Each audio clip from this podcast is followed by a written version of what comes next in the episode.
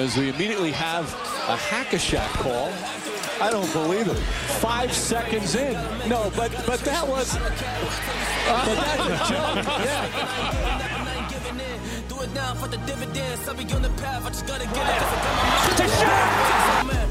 Wait has ended after a half century. The Milwaukee Bucks are NBA champions once again. And this is his house. I am just on the journey. You just know that I'm just going to say. Muy buenas a todos y bienvenidos al último episodio semanal de Hackashack de temporada regular. Se vienen ya los últimos partidos de la regular season. Solo queda una semana y como podéis ver en el título ya se escuchan esos tambores de guerra, ya se escuchan los playoffs. Como siempre, por aquí con mis compañeros, por un lado Daniel Cortiñas, por el otro lado Pablo Díaz. ¿Qué tal estáis hoy? Pues muy bien, con ganas de despedir esta especie de episodios semanales que, que, llevamos haciendo desde que empezó la temporada regular.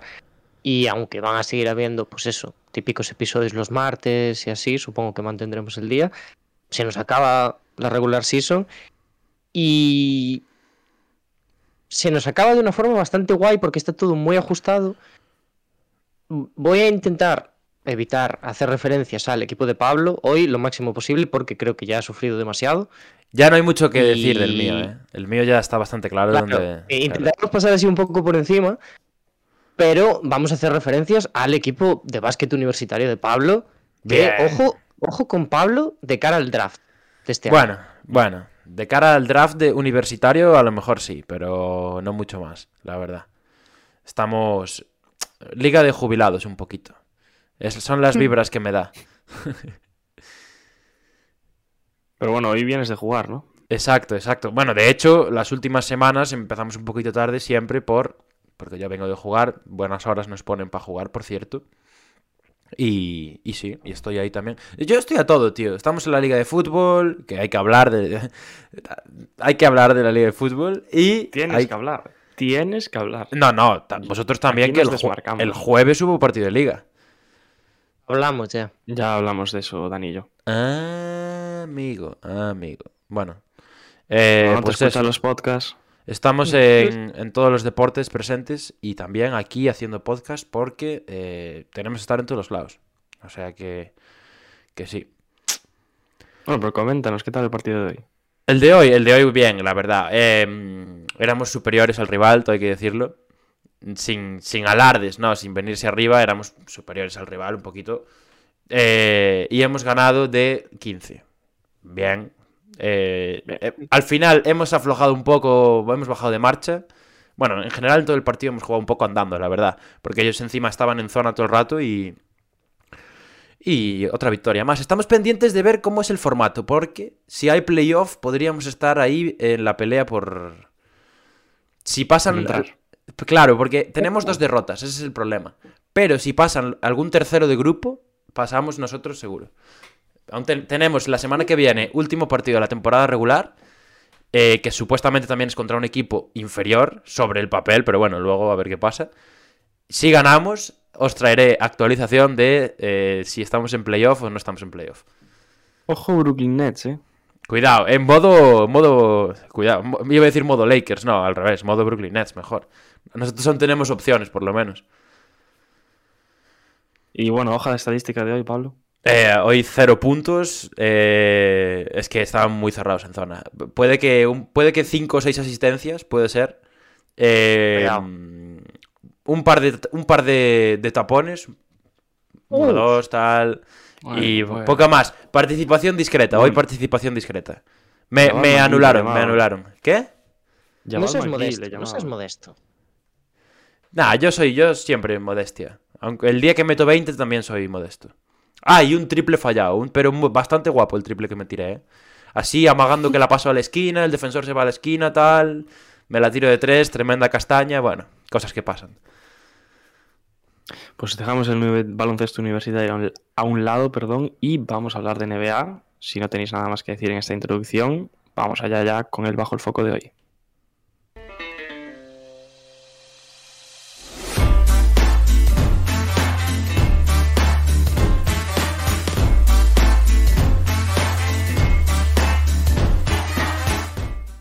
Pues vamos allá con el bajo el foco de hoy y comentaba Dani un poco que estaba todo apretado, había muchas posiciones que se iban a ir cambiando durante esta semana, muchos equipos jugándose cositas y vamos a hablar de ello, vamos a hablar de cómo están las clasificaciones y por consiguiente cómo está la situación de cada equipo.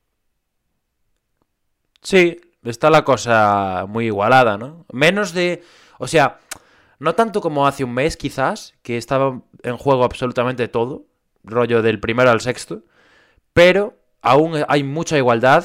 O sea, el primero de conferencia va a ser Miami Heat, salvo debacle. No sé cuántos partidos le quedan a Miami. Dos, creo. puedo Tres. ahora, tres partidos. Tres. Sí, va haciendo la suma, que les quedan tres. Eh, tendrían que perder dos de, tres de ellos, todos, yo creo. O sea Bueno, que- no lo hemos dicho, pero empezamos por el este. Miami Ah, no, no dijiste el este.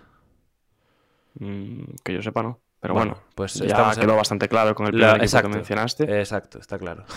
Los Heat, que mira, te voy a decir su calendario mientras me carga esto. Charlotte, Atlanta y Orlando. Ese es el calendario de Miami. Bueno, pues cuidado con Atlanta y con Charlotte, que están ahí metidos en la tal, o sea que. eh, un día tonto y. Y te vas de- pierdes la primera. La primera seed. Eh, de segundos están los Celtics, que han acabado prácticamente su remontada colocándose en segunda posición, cuando en diciembre estaban prácticamente fuera de play-in incluso. Eh, a dos partidos de Miami. Después de los Celtics vienen los, Celtics, Bucks. per- perdón, que sí que tiene un calendario complicado, ¿eh? Eh, Chicago, Milwaukee y Memphis. O sea, Pues, pues ese partido contra los Bucks, cuidado, ¿eh? Ese partido va a puede ser. decidir la sí. posición. Va a decidir mucho porque los Bucks son terceros a medio partido de los Celtics. De hecho, los Bucks tienen un partido menos que si lo ganan les empatan en récord. De la misma forma que los Philadelphia 76ers, que ahora mismo son cuartos en el este. Este es el, el- el segundo grupito, ¿no? Podríamos decir que Miami va a ser prácticamente primer, primer seed con toda seguridad. Después hay un grupito que son Boston, Milwaukee, Filadelfia, que entre esos tres se van a jugar de la segunda a la cuarta, en lo que pasa esta semana. Y después hay eh, otro mini grupito al final de, los playoffs que están prácticamente decididos ya quiénes van a ser, que son los Chicago Bulls y los Toronto Raptors. Cleveland, desgraciadamente, porque aquí hemos elogiado a Cleveland durante todo el año, pues eh, ha tenido mala suerte en esta segunda parte de temporada y ha caído al séptimo puesto con un récord de 43-36 ahora mismo a dos partidos y medio de Toronto, que es el que cierra los puestos de playoff. Así que eh, también salvo debacle de Toronto o de Chicago y salvo milagro de, de los Caps, van a quedar séptimos. Octavos ahora mismo están los Atlanta Hawks, 41-37. Buen final de temporada de Atlanta, ojito. Y después, empatados con un 40-38 y a un partido de los Hawks están Charlotte Hornets y Brooklyn Nets. Después ya fuera de playoff, pues lo que todos ya sabrán, supongo, los Knicks, los Wizards, Indiana Pacers, Detroit Pistons y el que parece que será peor equipo de la conferencia este seguro, que son los Magic, al final. Bueno, Dani, que te veo muy callado. Coméntanos cómo ves la situación.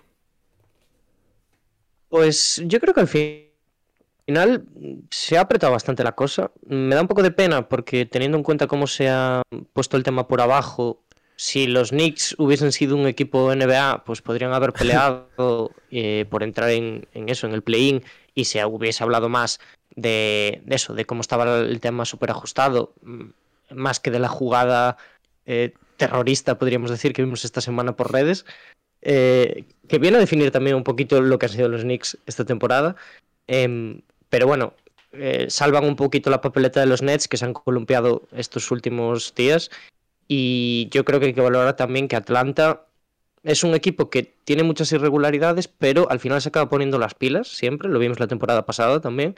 Y este año, porque no quedan más partidos. Si no, da la sensación de que hasta podrían haber entrado directos.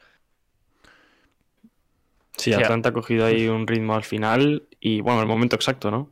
Eh, para Sí, jugar sí. el play-in, que si todo les va bien, tendrán que jugar. Bueno, tienen una segunda tendrían una segunda oportunidad, pero sería un partido contra Cleveland, que a priori son, son favoritos.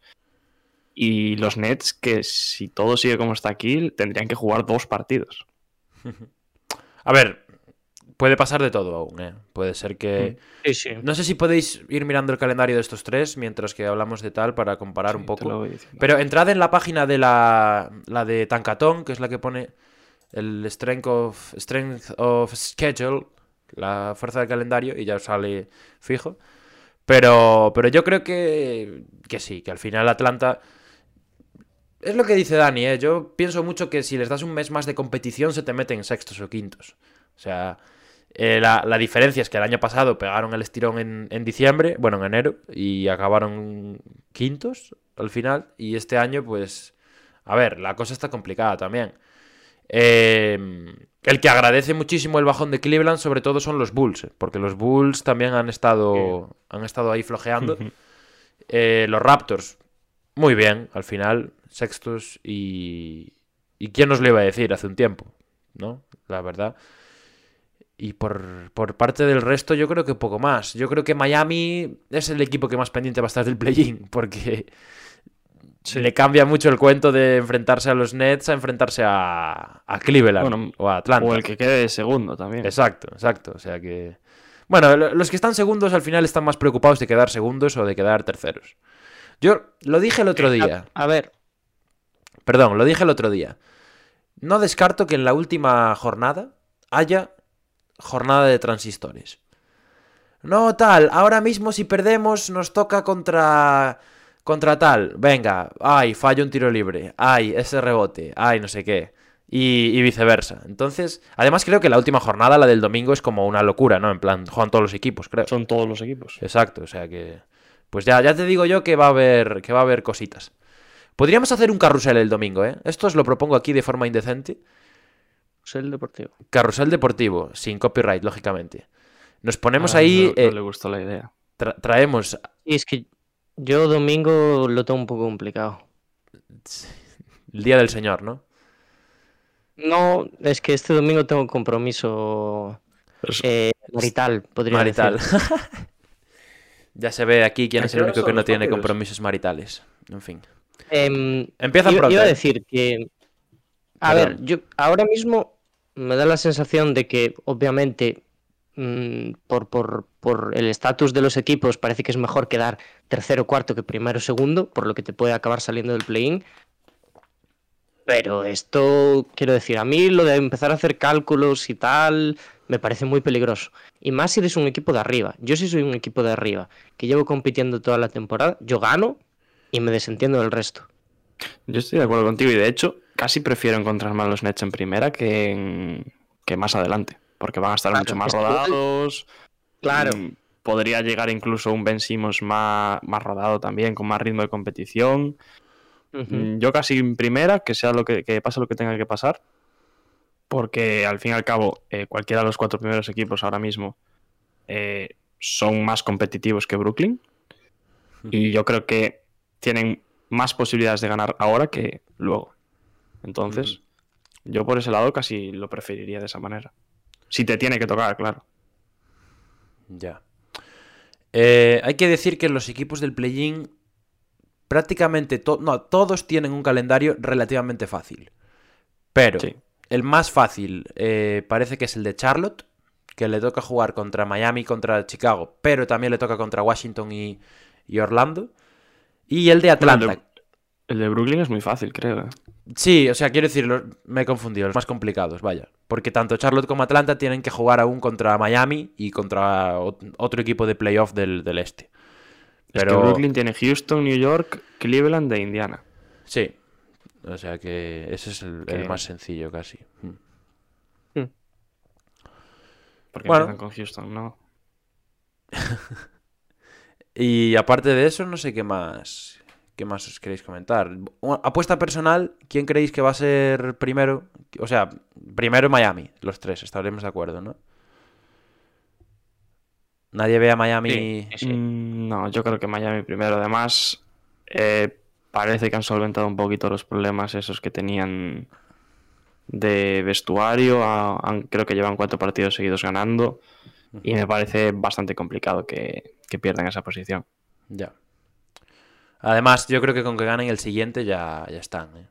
Porque están a dos de distancia, les quedan tres. El siguiente partido no sé ni contra quién es, pero bueno, tiene un calendario fácil. Pero yo creo que Miami fijo. Después, segundo, tercero y cuarto. Yo creo que va a ser Miami, Boston, Filadelfia, Milwaukee. Milwaukee cuarto. Yo creo que va a ser. Sí. Hmm. Porque cuento con yo la derrota con Boston. cual está. Yo, creo estoy, yo estoy con. Dani un poco, ¿eh? Es que yo creo que Boston no va a perder más. Es que, claro, es que parece difícil que Boston vuelva a perder. A ver, no, vale, yo voy a apostar que Milwaukee le gana a Boston y después quedan tal cual. O sea, ¿qué queda? Milwaukee segundo, Boston tercero y Filadelfia cuarto. Es que, a ver, yo, hombre, tampoco me extrañaría. Lo que pasa es que, eh, o sea, Milwaukee ahora se está jugando cosas relativamente importantes. eh, porque, por ejemplo, el otro día jugaba contra Dallas, que era un partido que, aunque tampoco tenía mucha importancia, tenía el mismo récord en ese momento. Y dado un encontronazo después en las finales, estaban compitiendo para ver quién tenía el factor cancha, que al final lo ganó Dallas. Y ahora, eso, juegan contra Boston otra vez. Es partido importante por tema clasificación y tal. Bueno, no me extrañaría tampoco que ganase Milwaukee. Y después, quinto, sexto. Chicago, Toronto. Esta me parece muy difícil, ¿eh? De adivinar. A ver, Chicago tiene un calendario muy complicado, hay que decirlo. Ya. Le Tiene quedan Boston, Boston, tiene Milwaukee. Miami. No, Miami no. Boston, Ah, no. Milwaukee, Minnesota y Charlotte. Mientras que Ma- em, Los Raptors. eh, los Raptors tienen Filadelfia, Atlanta, pero luego tienen contra Rockets y contra Knicks. Entonces, igual. Yo creo que Chicago va a ganar un partido más. De lo que queda Yo creo que Chicago se cae al sexto. Yo, yo, Sí, yo- yo Yo también. creo que, yo creo Yo que quedan, quedan como están. yo llevo un mes ya en la llevaros la anti-Chicago contraria. neta, ¿eh? O sea, llevo un mes siendo hater de los Bulls. Pero bueno. Sí, sí. Es la sensación que me da, ¿eh? Yo creo que, además, Toronto viene con la inercia para arriba y tal. Yo creo que van a. Ganan a. Ganan uno más que Chicago. Porque, claro, bueno, en, en caso de empate quedan así como están. Ya no tiene más enfrentamientos directos. O sea que, que irá esto. ¿Y el play-in? Y, y lu- y luego, eh, fundamental, para Atlanta asegurar eh, jugar el primer partido de- del play-in. O sea, jugar un partido solo en el play-in contra Cleveland. Para mí es tener dos, dos chances, básicamente. Claro, si se llegan a caer contra Nets, ese primer partido las cosas hubiesen pintado bastante distintas. Sí, sí. ¿Quién creéis que. ¿Cómo queréis que quede el play-in? ¿Queda tal cual? Yo creo que sí. A ver, Mm, Bueno, igual sube, que- igual sube Brooklyn. Yo creo que Brooklyn igual sube el noveno. Yo creo que Brooklyn queda octavo y Atlanta queda el noveno. ¡ojo! Cuidado, ¿eh? Me la juego. Que También sería una situación favorable, entre comillas, para Atlanta en caso de que cayese. Eh, sí, Aquí, aquí el que está en peor situación son los Caps. Bueno, A ver, yo creo que a- Brooklyn lo va a ganar todo. Brooklyn esta es que- semana tiene Cavs, Rockets, Pacers y Knicks. Yo creo que Brooklyn gana 4 4-0 esta semana. Seguramente. Eso es lo que dice la teoría. Yo creo que va a ser así. Y después, Atlanta. Es que Atlanta tiene partidos contra Miami y Toronto. Hmm. O sea, no sé, no sé. Y Charlotte, oye, ¿por qué nadie habla de Charlotte, eh? Igual Charlotte llega aquí y nos calla la boca. Todo el año diciendo que son están ahí en medio sin molestar y se meten octavos ahora. Ojalá Y- se metan a los playoffs. Ojalá. Sí, sí. Ojalá, vaya, vaya. Bueno, y poquito más, yo creo, del, del este, ¿no? Y de los de abajo no habla nadie, ¿no? A ver qué más les da a los de abajo. Ya está el último asegurado también de la conferencia este. Sí, esa era la única pelea interesante, o sea que. Poquito más que es la pelea interesante con respecto a la conferencia oeste también. A ver quién queda último. ¿Mm? Que están igualados ahora mismo. Sí, lo vamos a ir viendo ya. si Complicada la cosa, ¿eh? Vamos al oeste. Lo vamos a ir viendo. Bueno, está bastante. Yo creo que está muy competido quién va a quedar último en el oeste. ¿eh? Sí, sí, sí. Yo- No, en el oeste, en el oeste sí. Pero en. La última posición eh, general. ¿Quién va a quedar último de toda la liga? ¿Quién va a Ah, yo te- pensé que era ironía de quién va a quedar último en el oeste, cuando estaba bastante claro que van a ser No, no. los, los Rockets, pero bueno. Sí, está igual con respecto 14-15 en las dos conferencias. Pero eh, Magic está compitiendo contra Houston. A ver, Los fans de la NBA en los 90 deben estar eh, tirándose de los pelos con esta temporada. eh. Los Rockets, los Magic ahí dando asco, en fin. Bueno, los, los, los Thunder, que Es antes que- eran los Sonics, en fin. En fin, en Los fin. Lakers. La, la otra NBA, ¿no? La gente peleándose para ver qui- quién, quién entra a los playoffs, no sé qué, y nosotros peleándonos para ver quién es el peor equipo de la liga. Bueno, cada uno con sus prioridades. Yo lo veo fantástico. O sea, Mangos. llegados a este punto, mm, vamos a hacer todo lo posible por quedar ultimísimos. Vamos. ¿Quién, Desde quién, luego. ¿Quién habla de esta? ¿Quién habla de esta? Antes lo hiciste tú, ahora que nos comente Dani. Sí, vale, pues eh, el primer puesto ya lo teníamos asegurado desde hace tiempo. va- van a ser los Suns. Bueno, son los Suns ya, de hecho. 62-16 de récord. Después tenemos a Memphis, que se va a quedar también con ese esa segunda posición, por encima de los Warriors, que ahora mismo están terceros, que vuelven a adelantar a Dallas. Dallas está cuarto, justo debajo a dos partidos está Denver Nuggets. Y Utah Está sexto, ahora yo creo que es uno de los casos más interesantes. Se ha hablado mucho de Utah esta semana, sobre todo del Uy. binomio Embiid, uy, Embiid, eh, Donovan Mitchell, Uy. Rudy Gobert. Después, yo creo, pues yo creo que podemos hablar de eso después también, queda. Em, pero están a partido y medio de eh, Minnesota, que está en la posición número 7, es el que empieza a abrir esas posiciones de play-in. Justo debajo están los Ángeles Clippers. Ya no, ya no les va a dar para llegar a, Minnesota, que va a estar luchando por entrar directamente. Y después los Pelicans, que han hecho una de, de los, de las invasiones más eh, interesantes de los últimos tiempos hacia esos playoffs. En la posición noveno están a una victoria nada más, también, de los San Antonio Spurs, que empiezan a sentirse bastante cómodos ahí, podríamos decir. Y luego, mm, para cerrar los temas interesantes, están los Lakers a dos partidos de, de los Spurs. Bueno, y los Kings, que ya oficialmente son el equipo, el peor equipo de la historia, podríamos decir. Uno Celebramos. de los peores.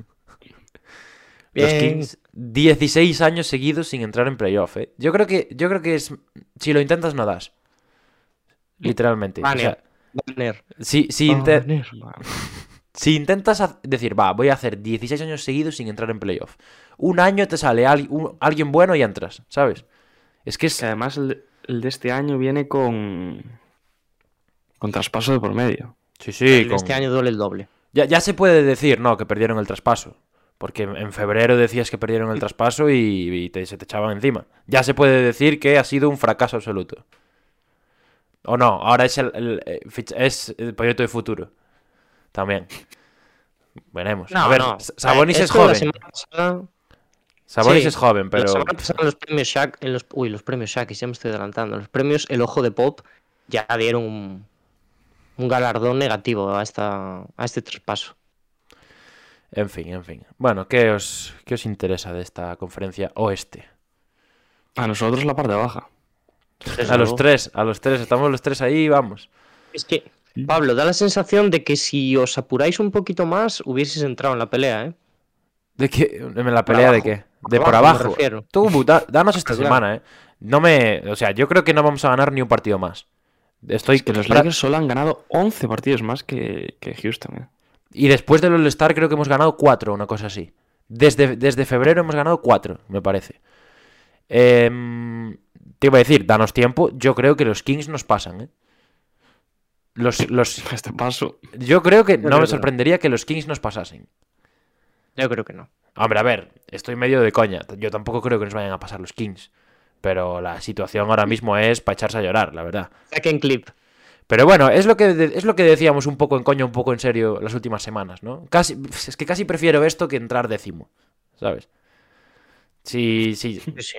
Es que es un equipo que no ves, ves que no hay por dónde cogerlo. Si fuese, si fuera unos Nets, que bueno, tienen que entrar porque saben que puedes, o sea, sabes que pueden competir. Pero estos Lakers no, no le ganan a nadie. Yo sigo pues- leyendo lo de Anthony Davis y LeBron sanos le ganan a los Suns. Mira que me hace muchísima gracia eso. ¿eh? En fin. En fin, en fin. Podemos pasar Bueno, ya. Yo pensaba que no íbamos a hablar de esto hoy. Bueno, vamos, de, vamos a hablar de las primeras posiciones. Phoenix Suns. Sí. Clarísimo. Favoritos ahora mismo también de, de cara a playoffs. Eh, los Grizzlies, que probablemente sean el mejor equipo actual en cuanto a récord y victorias consecutivas, sin duda. Y luego tenemos la pelea eh, Golden State Warriors, Dallas Mavericks, que andan ahí subiendo, bajando, subiendo, bajando. Los Warriors de momento aguantando esa posición. Sí. Sí, sí, parecía que no, ¿eh? Parecía que le van a pasar los Mavericks. Yo me lo paso muy bien viendo los Mavericks últimamente. O sea, Sí. es eh, un disfrute tremendo. Me, me parece que Doncic... Yo no sé cómo valoráis su candidatura para el MVP, pero yo creo que al final ha llegado ahí eh, de photo finish y, Sí. y está ahora mismo un escalón o dos por encima de lo que estaba la temporada pasada. Yo creo que, que es una buena candidatura, pero le pasa lo mismo que a Tatum. Que un MVP no puede empezar a jugar. mejor la de Doncic. ¿Tú crees que es mejor la de Doncic? Bastante mejor, desde mi punto de vista. Buf, yo creo que están ahí, ahí, ¿eh? ¿Que la de quién? ¿Que la de Que la de Tatum. Yo, yo creo, creo que, que- es mejor la de Doncic. Mm, Yo no me Tiene no más responsabilidad dentro del récord de su equipo que Tatum. Sí. Pero bueno, es eso, que no puedes empezar a jugar en febrero y. Y Yo voy a decir algo que no le gusta a Dani. MVP. No le va a gustar a Dani, pero Doncic por encima de DeRozan. Hombre, clarísimo. No, yo estoy de acuerdo, ¿eh? Y Tatum también. ¿Qué creéis? ¿Que voy a votar a, a, a De Rosa en los Shakis o qué? Mm, Sí, lo, descubriremos, lo descubriremos. Chan, chan, chan. Eh, Eh, ¿Quién veis por delante de aquí a final de temporada? A ver, es que están muy parejos, o sea, es un partido solo. Que- si no me equivoco, los, los Mavs necesitan ganar un partido más que, que- o dos, o que pierdan dos. Es que no sé cómo está el, el enfrentamiento directo entre estos dos. No lo sé. No sé. Pero la realidad es que los dos tienen un calendario bastante fácil, la verdad. Eh, los, los, los Mavs, de hecho, tienen el calendario más fácil de toda la liga esta semana, porque juegan contra eh, Detroit, Portland y San Antonio. O sea que. No, sí, sí, quiero decir, lo pueden intentar hasta el final, pero es que los Warriors juegan contra Lakers, San Antonio y Pelicans. O sea que los, los Warriors van a ser más que nada jueces de la lucha por el play-in. Pero. Sí. Pero vaya, Sí, yo no creo que, que- A ver si no la pasan muy mal sin Curry, ¿no? Podrían perder ahí un... Es que claro, pierdes dos partidos y, y Dallas, si lo gana todo, pasa de tercero. Pero bueno. Es verdad que los Lakers eh, creo que le han ganado solo un partido, ¿no? A, a Warriors esta temporada o algo así. mu- muchos me parecen. La verdad. Si me preguntas, yo me sorprende que hayamos ganado uno los Warriors. Entonces queda así, ¿no? El tercero y el cuarto. Yo sí, yo creo que va a quedar así. Eh, y bueno, yo no. mm, Yo voy a apostar por Dallas. Venga. Bien, bien, Dani. Hay que arriesgarse. Quinto sí. y sexto entre sí, también. Otra Bueno, pelea. quinto, sexto, Quinto, y, sexto y séptimo. Exacto, porque Minnesota... Denver, Utah dos. y Minnesota. Sí, voy a ver cómo están de calendario. Pero me suena que. eh, pe, pe, pe. Los tres lo tienen bastante sencillo también, la verdad.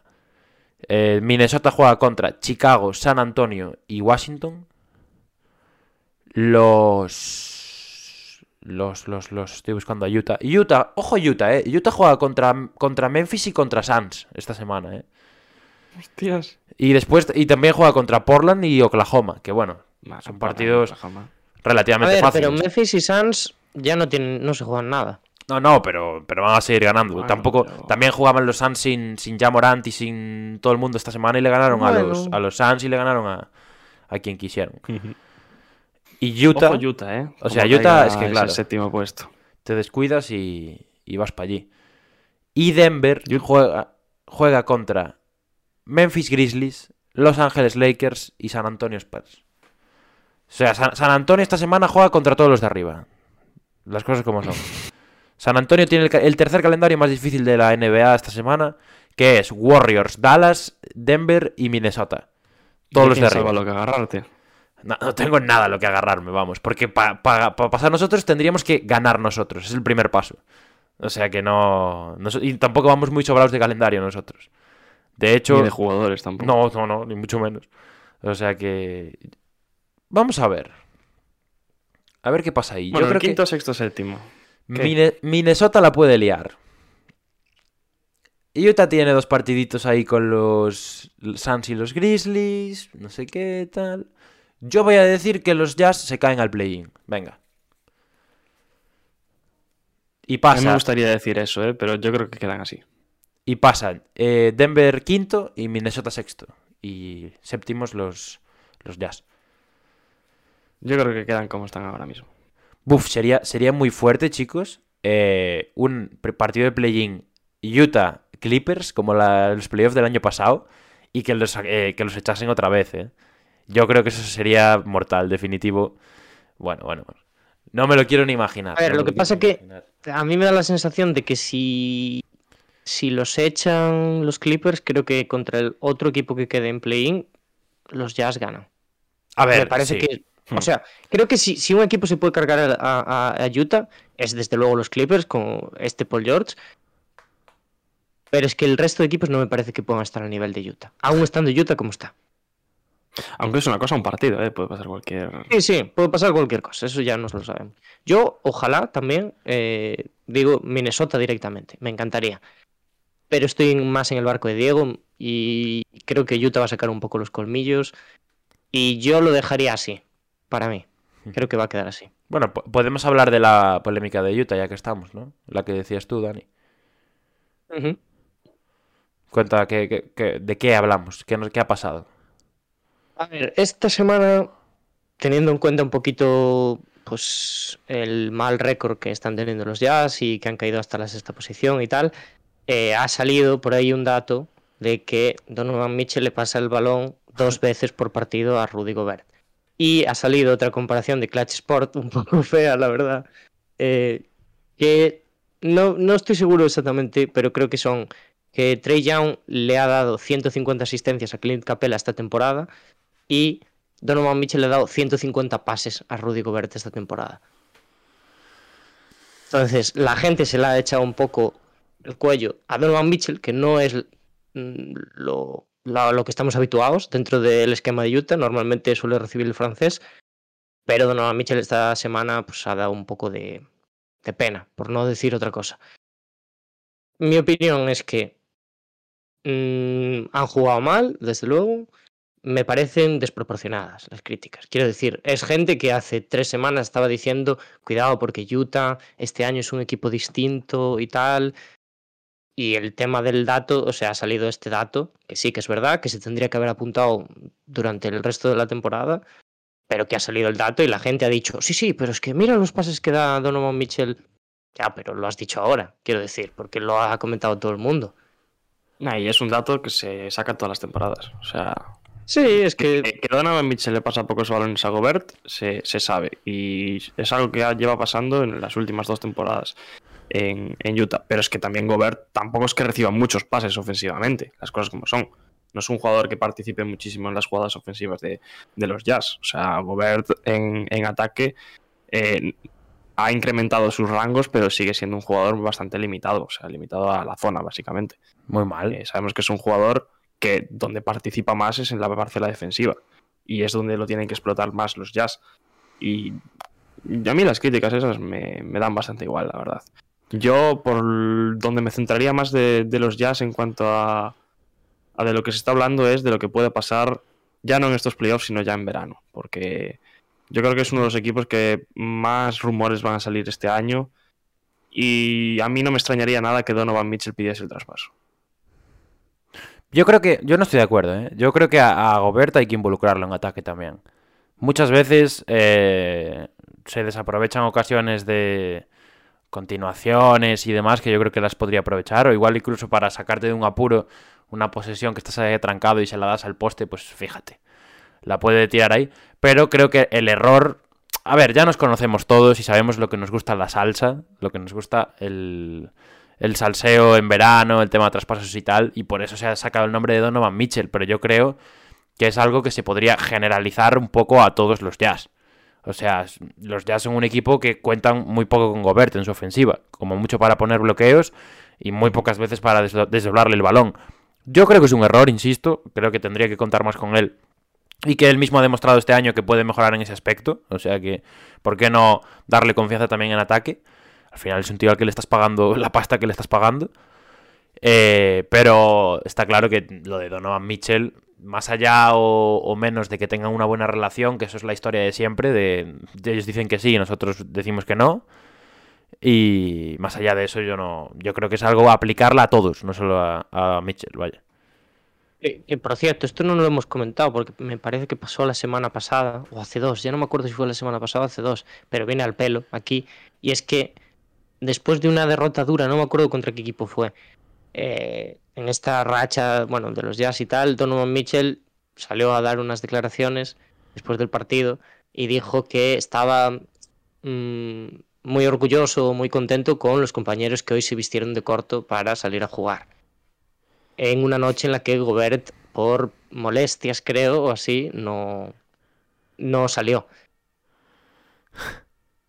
A ver, es que cada no- uno puede sacar sus, conclusiones. Eh, yo creo que en los Jazz no saben llevar muy bien eh, este tipo de mm, bueno de desconexiones en, en temporada regular porque están acostumbrados a ganarlo todo y, y aquí pues es su terreno y tal y no lo saben llevar tampoco los aficionados que llevan hablando muy bien del equipo y demás toda la temporada y ahora la mínima de cambio pues no tienen problema en soltar eh, cosas que se llevan diciendo ya toda la temporada. Los Jazz tienen problemas, yo creo, bastante visibles, igual que las fortalezas. Lo que pasa que, bueno, pues cuando las cosas van mal, Sí. Resaltan los- las partes negativas, sí. A ver, yo creo que está claro que a mí me da igual lo que me digan. Yo creo que no se llevan muy bien. Gobert y sí, Donovan. no tiene O pinta. sea, no tiene pinta. Otra cosa es Relación que... cordial, ¿no? Claro, otra cosa es que sean profesionales o lo que sea, pero sí. quiero decir, eso hay cosas que se notan. Ya se habló mucho cuando fue lo del COVID, que se dijo que Donovan Mitchell estaba enfadadísimo con Gobert, que no se hablaban por, por lo que había hecho y tal. Yo creo que eso al final, tú lo dices a la, a los- a la prensa, dices que no, nos llevamos bien, pa, pa- lógicamente, pues apagar el fuego, pero... Eso es un tema que se solucionará dependiendo del- de cómo acabe esta temporada, que ahora mismo yo creo que nadie pone la mano en el fuego por Utah, la verdad.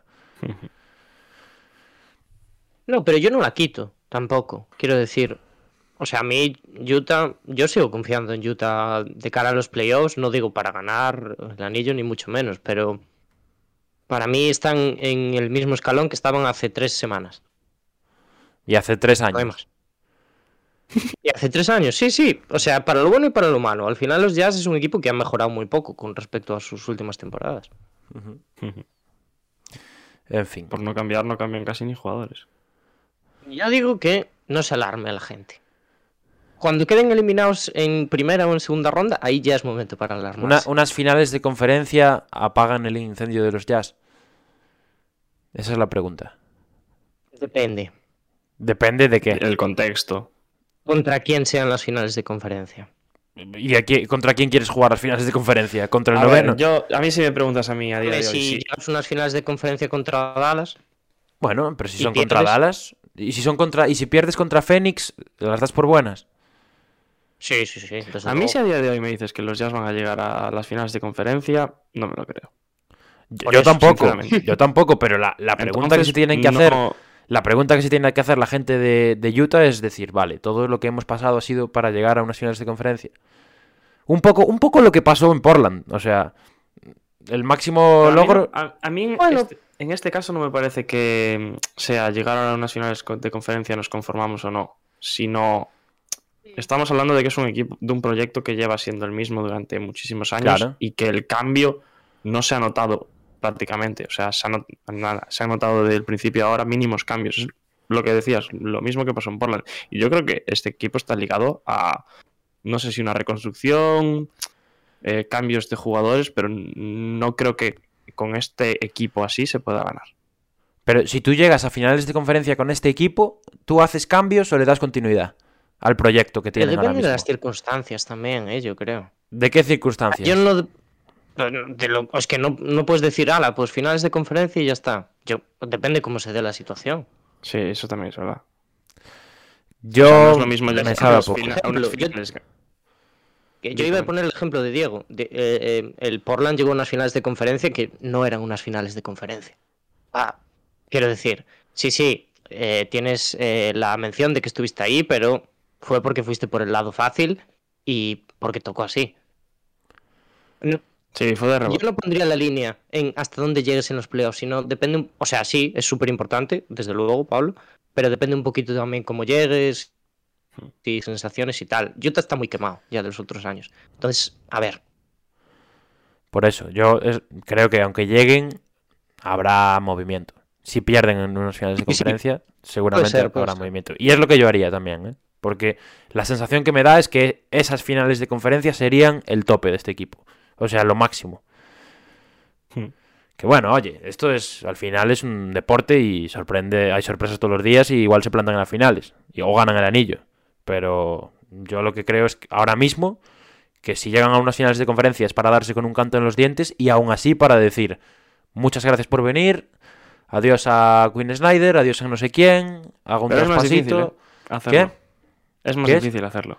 Es más difícil, pero, pero es- no, aspiras a más. Ya, pero yo no creo que lo hagan. O sea, si llegan a unas finales de conferencia, el año que viene sigue el mismo equipo. Bueno, pues, Y el mismo entrenador. pues no volverás a llegar nunca más. Seguramente. Por eso a mí, a mí me parece que es un equipo que este verano va a dar mucho que hablar. ¿eh? Y dejando ya a Utah, Clippers también a un lado, porque están en tierra de nadie. Noveno, décimo, un décimo, así un poco por encima, que ¿Otra vez? No tocarte mucho más las narices, Pablo, pero quedan así, ¿o cómo lo ves? Sí, así mismo. yo creo que se clasifican los Lakers. Se levanta Venga, va, yo, este me- yo hombre. me subo a, a No, la... no, no, no es por Va, meterme tío, contigo, de ¿eh? verdad, hoy iba a evitar, hoy iba a evitar meterme contigo. por el Vosotros tema queréis que Lakers, sufra, tío, que eh. Es lo que cansado. Yo me queréis. subo a la bogueleneta. Queréis que lo pase mal. Si pasan los Lakers, me cago en todo. Hago el play-in, el partido me lo veo en directo, tío. Ya está. Sí, sí, yo también, yo también pienso como tú. Yo creo que lo mejor que les puede pasar es que queden fuera. Pero Por eso. Pero estáis, estáis abogando por una opción que es alargar mi sufrimiento. Con lo, con lo bien que voy a estar. No, pero con lo bien que voy a estar yo. no, no lo que quieran. Con lo que, conseguir visitas, Pablo. con lo bien que voy a estar yo viendo los playoffs tranquilamente, de forma neutral, eh, disfrutando ves, sí. todos los partidos, para que me metan a los Lakers ahí, el play-in del oeste este, que yo, yo creo que va a ser muy interesante, un partido de Minnesota y los Clippers, tal. En fin, no quiero ni pensarlo que entremos, no quiero ni pensarlo. Eh, Estamos a un paso de estar los tres integrantes de Hackashack en mm, la imparcialidad absoluta, que es lo que mola también. También, y yo creo que nos va a venir muy bien. A ver, te digo una cosa, más tarde o temprano estaremos, ¿eh? Sí, eso es verdad. Bueno, Diego, danos una temporada. Oye, Jalen Green a este nivel. Cuidado, ¿eh? Ojo a Jalen Green, ¿eh? Luego hablaremos de él. Eh, bueno, pues dejamos las clasificaciones a un lado y vamos a hablar de lo que viene a continuación, que es el regreso de Paul George. ¿Quién quiere coger el regreso de Paul George? Podrías, tú, Diego. podrías hablar tú un poco también, trabajar un poco, ¿eh? ¿Os lo comento yo, queréis? Pues Sí, sí, sí. Paul George, que después de una lesión de codo que lo dejó fuera de las pistas allá por el mes de diciembre, ha regresado con los Clippers y lo ha hecho en ese partido frente a los Utah Jazz, victoria de su equipo 115 a 121. 30 minutos jugó Paul George, 34 puntos, 6 asistencias y muy buenos porcentajes, 50% en tiros de campo y 66 de 3. ¿Cómo visteis su debut? No sé si lo visteis. Sí, Si visteis lo vi, algún la partido de. Paul George de, su- de su regreso, aunque los dos siguientes fueron un poco bastante me, la verdad. No estuvo muy acertado en los siguientes partidos. A mí lo que más me sorprendió es que contara con tantos minutos y, y sobre todo en su primer partido de esta forma. Hombre, a ver, eh, si estuvieras en otra fase de la temporada podrías andar con, con restricciones, ¿no? Pero estando a, a una semana de entrar al playoff, yo creo que tienes que testear si es capaz de jugar los partidos enteros. Si ves que Sí, no puede, ver, pues... También estamos hablando de que los Clippers están en tierra de nadie. Y empezar con 30 minutos... A ver, que 30 minutos para Paul George son nada. Eso está, está claro, pero... No sé. Igual luego pasan ¿Qué? cosas en ese codo. Como nos vienes comentando gusta, tú un mes atrás, ¿eh, Pablo? ¿Cómo ves el codo? Yo lo veo preparado para luchar, para pelear por todo, lo veo, vamos. Lo veo... ser playoff P. Playoff PI, bueno, de manual. 23,7 puntos, nada. 52% en, en triples, por favor, nada, nada. Este Paul George, ya os digo yo que va a dar más... Le va a dar un susto a más de uno, ya, ya os lo digo. Y ahí abajo tenemos, pues, cómo afecta esto a la situación. O sea, esto es la llegada, el regreso de Paul George a la situación de los Clippers. ¿Son favoritos en el play-in con Paul George? No, Es la pregunta. bueno, sí, lo son. Eh, depende. Depende. ¿Contra quién sí? Quién caiga, quién caiga al play-in. Pero, ¿Contra quién sí y contra eh, quién no? Yo creo, yo creo que a mí Minnesota me, sigue pareciendo favorito. Pero. Pero creo que de- de- en el segundo escalón están los Clippers. Sin duda. Además, o sea, en el segundo escalón yo pondría Minnesota. Si, Uy, si- si quedamos así, ¿eh? Minnesota, ¿qué los más? dos equipos, da igual cuáles sean, más abajo. Ah, o sea, solo... O sea, Mile- dices que, que, que Minnesota, Clippers y el resto. Sí. Vale, pues yo pongo a los Clippers por encima de todos. Yo los, le- les veo más. Veo más potencial de anillo. Veo más potencial de anillo a cualquiera. bueno. A estos Clippers que a cualquiera de los otros tres. A cualquiera. Potencial de anillo, vamos a Sí. trabajarnos un poco. Bueno, por lo de ahora, los Clippers han jugado unas finales de conferencia y los Jazz no. Pablo está tirando la piedra por si después, ¿sabes? Puede decir, No, "Ey, no, no. Yo dije. No, yo dije, yo siempre he estado en el barco de Paul George, eh, y esto es desde el primer día. Y este equipo que ha sido capaz de ser noveno sin Paul George, ahora, cuando vuelva y adapten otra vez el equipo a sus necesidades, viendo el nivel que han tenido desde, desde la primera semana ya, para mí, por banquillo también, por entrenador, el favorito de los cuatro. A mí me parece que los Clippers a un partido son mejor equipo que, que Minnesota. Y a Y siete me quedo también. con los Clippers. A 7 tengo más dudas, ¿eh? Fíjate tú. Confiad un poco en Minnesota, hombre. Lo siento mucho, Dani. Bueno, además de, de si son favoritos en el play-in, van a tener sin duda una primera ronda complicada. Que, o bien se, si pasan, claro está, que o bien serán los Suns o bien será eh, Memphis Grizzlies, dos equipos en, que vienen de hacer una temporada regular fantástica. La pregunta también es: ¿cuál es el techo de estos Clippers con Paul George? No sé cómo lo veis vosotros. El techo, lo acabo de decir, el anillo.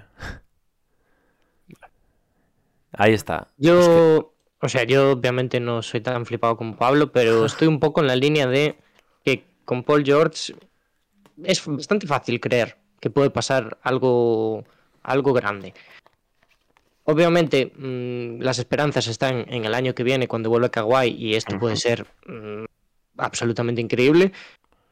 Pero me parece muy importante también que en estos playoffs eh, Paul George gane la confianza que necesita para el año pasado estar en un segundo plano. En un ¿Para el segundo año plano pasado? constante. Para el año que viene. El año, el año que viene, perdón. Además, Eh, sabiendo cómo viene Paul George, ¿no? De sus aventuras en playoffs. Claro, eh, creo que si gana consistencia en, en la postemporada, vamos a hablar de un equipo, bueno, contender, sin duda, para el año. Bien, bien, bien. bien, Y este año, cuidado, cuidadito. Yo ahí, yo donde tengo un poco el corazón partido es donde, claro, yo creo que van a pasar séptimos y van a jugar contra, contra, contra Memphis.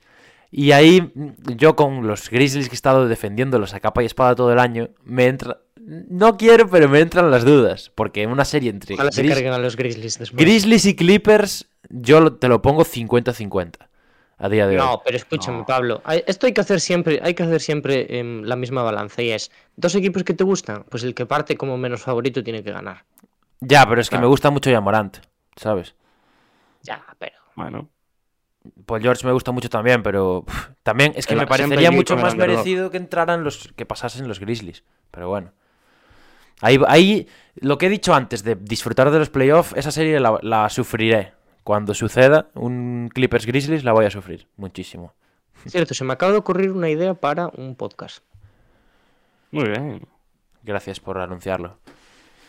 Aquí ya sabéis, gente, que el ¿Lo podcast del decir? el podcast del próximo favor. viernes está patrocinado por Dani. No, no, no, no, que lo diga, que lo diga cuando Lo, lo robarán. que lo diga cuando lo roban.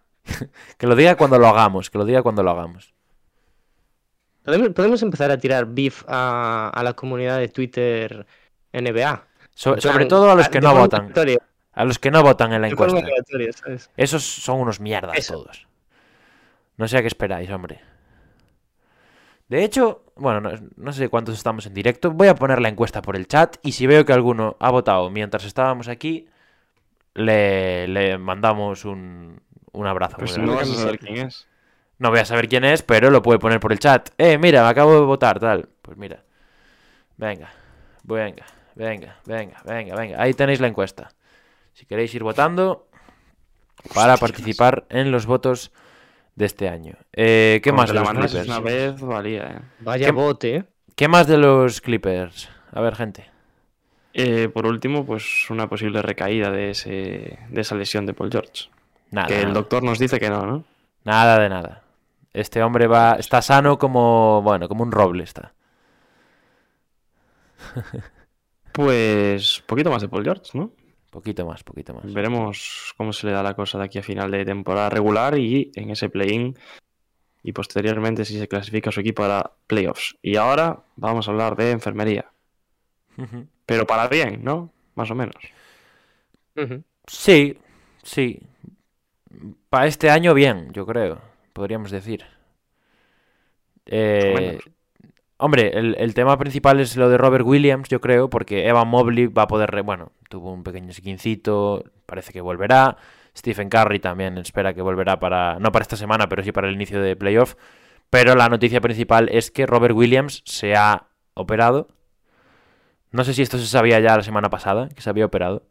No. Creo que sí, ¿no? Que, que, se iba a operar. Claro, sabíamos Pero que no se sé. iba a operar. Vale, Sí. pues se ha operado. Y la sorpresa es que parece que podría volver en cuatro o seis semanas. De. O sea, yo creo. Por lo menos yo estoy muy sorprendido porque se supone que cuando te operas es cuando más tiempo de recuperación necesitas. Pero eh, Time Lord parece que podría volver en una hipotética segunda ronda o si la cosa va muy rápido, que tiene pinta que el este va a estar competido, en unas finales de. hipotéticas finales de, de conferencia de los Celtics. No sé qué os parece. A mí me parece que de llegar es una noticia fantástica para Boston. Hombre, sí. Porque va a llegar en el momento en el que se vayan a jugar las papeletas contra los equipos que están a, a su nivel ahora mismo en esas cuatro primeras posiciones. Es que llegan ahí. Vamos. Claro. Además de alguna sorpresa que pueda haber y que pueda llegar a esas segunda o finales de conferencia, quién sabe. Hay, hay ganitas ya de hacer el bracket, ¿no? Buh, el bracket.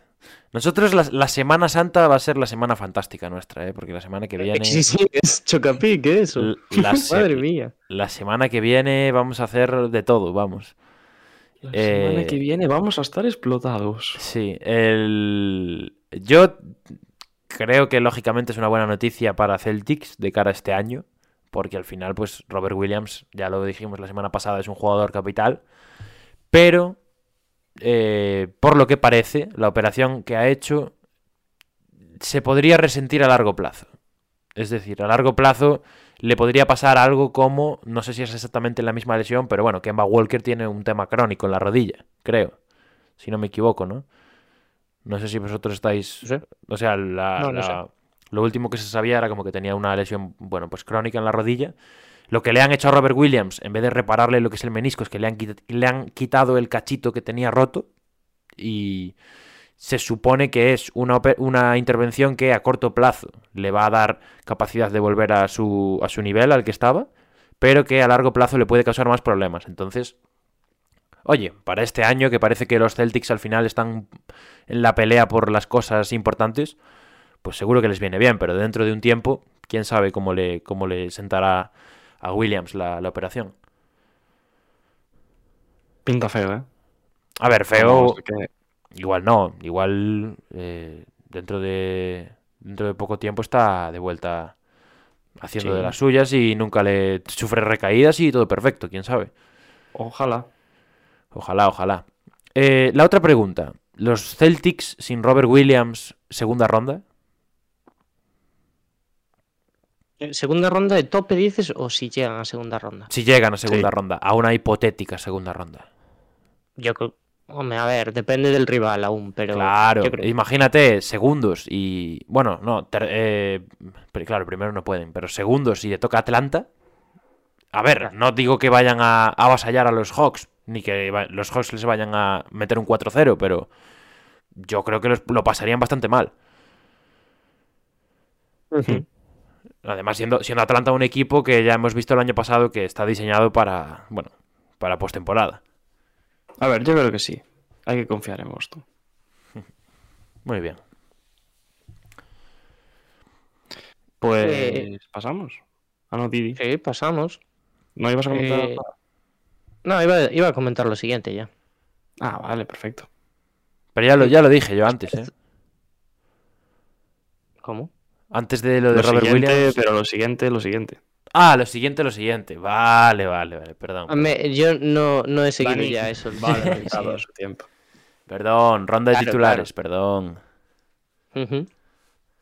Pues. mm, Ah, espera, por cierto, esto no está aquí metido, pero mm, antes de comentar esto, que es relacionado con Ben Simmons, vamos a decir que no va a jugar en lo que queda de, de temporada regular. Y va a estar para el play-in, ¿no? En teoría. Yo he leído que, yo he leído que para el play-in tampoco. Para el play-in tampoco. Es lo que yo Bueno, igual, entendí. también depende, igual también depende qué partido del play-in. No sé. Yo lo que Yo- leí. Lo que leí es que poco a poco ha, ido haciendo un poco más de trabajo. Pero que no está. em, todavía. O sea que todavía Ah. le falta, vaya. Que este año no juega. Bueno, pues a saber. Sí, sí, sí que juega, sí que juega. Em, y también ha presentado una queja em, para cobrar los 20 millones de salario que perdió en Filadelfia por, bueno, ya sabéis todo el tema interno que hubo en la franquicia de los Sixers. Además, también relacionado con Filadelfia y con Boston, las dos franquicias pues em, se niegan de momento a afirmar si toda su plantilla está vacunada Hablando de una Este hipotética primera ronda en Toronto. Claro. Este tema, el, el otro bueno, día, pues, claro, se dio una situación graciosa, bueno, graciosa, curiosa, el otro día, porque los, los Celtics jugaron en Toronto y no Mm. jugó, y no jugó ni Jalen Brown, ni Tatum, ni Horford, ni Smart, creo. No, Smart sí que jugó. El que no, No, jugó más. Otro- fue y Robert Williams porque estaba y, lesionado. y- y Robert Williams, es verdad, fue justo después de la lesión. Y claro, saltó un poco la sospecha porque no sé quién dijo que bueno, que tal, que podría ser para excusa de por el tema de la vacuna y demás. Y supuestamente después en rueda de prensa Udoka dijo que todos podrían haber jugado en Toronto. Claro, que es algo que luego también se ha acrecentado porque le han preguntado a Jalen Brown y el propio Jalen Brown ha dicho, eh, soy, el vice- soy el presidente, el vicepresidente de la asociación de jugadores, tal, yo tengo que representar a todos los jugadores de la liga, no tengo por qué dar una actualización de mi estado de vacunación. Entonces, en, en Boston sí que ha habido cositas. Lo de, lo de Horford sí que leí yo por ahí que era por motivos personales. Ya se había perdido el partido anterior, entonces pues no creo que Sí. sea tema vacuna. Pero lo de Tatum y Brown además sacaron a... Bueno, sacaron ahora a la luz también unas declaraciones que habían hecho a principio de temporada sobre la vacuna en la que ninguno de los dos dejaba una visión pues positiva acerca de ella. Entonces pues para alimentar un poco esa teoría La de que no están paranoia. sí, la paranoia. Bueno, Dani, ¿sigues? Con la siguiente. Dani. Dani aquí se va, se va a dar un paseo, a Perdón, merendar, ¿no? me, había, me había olvidado de tomar la pastilla. Ah, muy bien. Claro, claro, claro, claro. Em, sí, pues no, ahora tenemos otra sobre Luca Vildoza que va a firmar un contrato con los Milwaukee Bucks hasta la temporada que viene. Gordon Hayward también ha vuelto de su lesión, ya para reforzar al equipo de Charlotte de cara a ese play-in que van a formar parte. Y como última ronda de titulares, de la que voy a formar parte yo, porque después tenemos aún una noticia más en este Bajo el Foco, em, Manu Ginobili, Tim Hardaway padre y George Karl son ya algunos de los elegidos para el Hall of Fame de, de este año. Muy bien. Oye, ¿lo de Bildoza creéis que jugará algo? Mm, yo creo que este año, igual si firma ahora, juega los últimos partidos. Se ha dicho que. Bueno, O sea, a sí mí me que- parece que es un fichaje de cara al año que viene. a mí me sorprendió, ¿eh? Yo no lo, no lo veía Sí, sí, volviendo sí. a la NBA, la verdad. Y menos a los Bucks. Pero no, sé, a mí la, la- las condiciones en las que se le ha fichado, ¿no? A una semana del playoff, cuando ya pues no puedes firmar prácticamente ningún jugador de ningún sitio. No sé. Yo creo que igual lo firman para jugar algún minutillo. Veremos. Eh, Si te acuerdas, esto pasó ya con, con los Knicks. Sí, pero los Knicks, o sea, lo, es como que lo, lo ficharon eh, más, los más Knicks tarde, tampoco ¿no? lo querían pa- para los playoffs. Eh, sí, fue antes de, de empezar En postemporada. mayo ¿eh? Si el no año me- pasado. O sea, No sé. Además, bueno, se poco- acaba de. Se ha recuperado. Se ha recuperado de una lesión ahora. De una operación en el pie, creo. A mí ya os digo, ya os digo, me parece que es un fichaje para el año que viene, porque llevo un Carter y no sé si George Hill está en su último año de contrato y te aseguras un base. No un base muy seguro a día de hoy, porque su experiencia en NBA no ha sido la mejor, pero bueno, algo habrán visto en los Bucks. Vamos con la última noticia de hoy, del Bajo el Foco de hoy. Vamos. Puedes contarla mientras se pone. Si no, la gente se va a dormir mientras. Y es que eh, el March Madness, el baloncesto universitario, ha llegado a su fin y en est- esta misma madrugada se ha coronado a Kansas como campeón del torneo tras ganar en la final a North Carolina por 72 a 69 y lo, como dato los, Jayhawks, los campeones, Kansas, iba perdiendo de 15 al descanso, remontada para ganar el torneo. Un torneo que ha tenido como lo más destacado que fue un torneo especial para Coach Krzyzewski porque en su último año ha llevado a, a Duke a la Final Four. Ya sabéis que se retira de pues su etapa como entrenador. También tenemos que la Universidad de St. Peters llegó al Elite Eight siendo la seed número 15, es decir, de los últimos equipos que entran en el torneo. Y hablando del torneo femenino, pues South Carolina venció a UConn por 64 a 49. Un poquito de baloncesto universitario que traemos hoy. Muy bien. Fantástico. eso, más lo de Pablo, mucho baloncesto universitario hoy. Pero estos que- son los malos. Los míos son los buenos.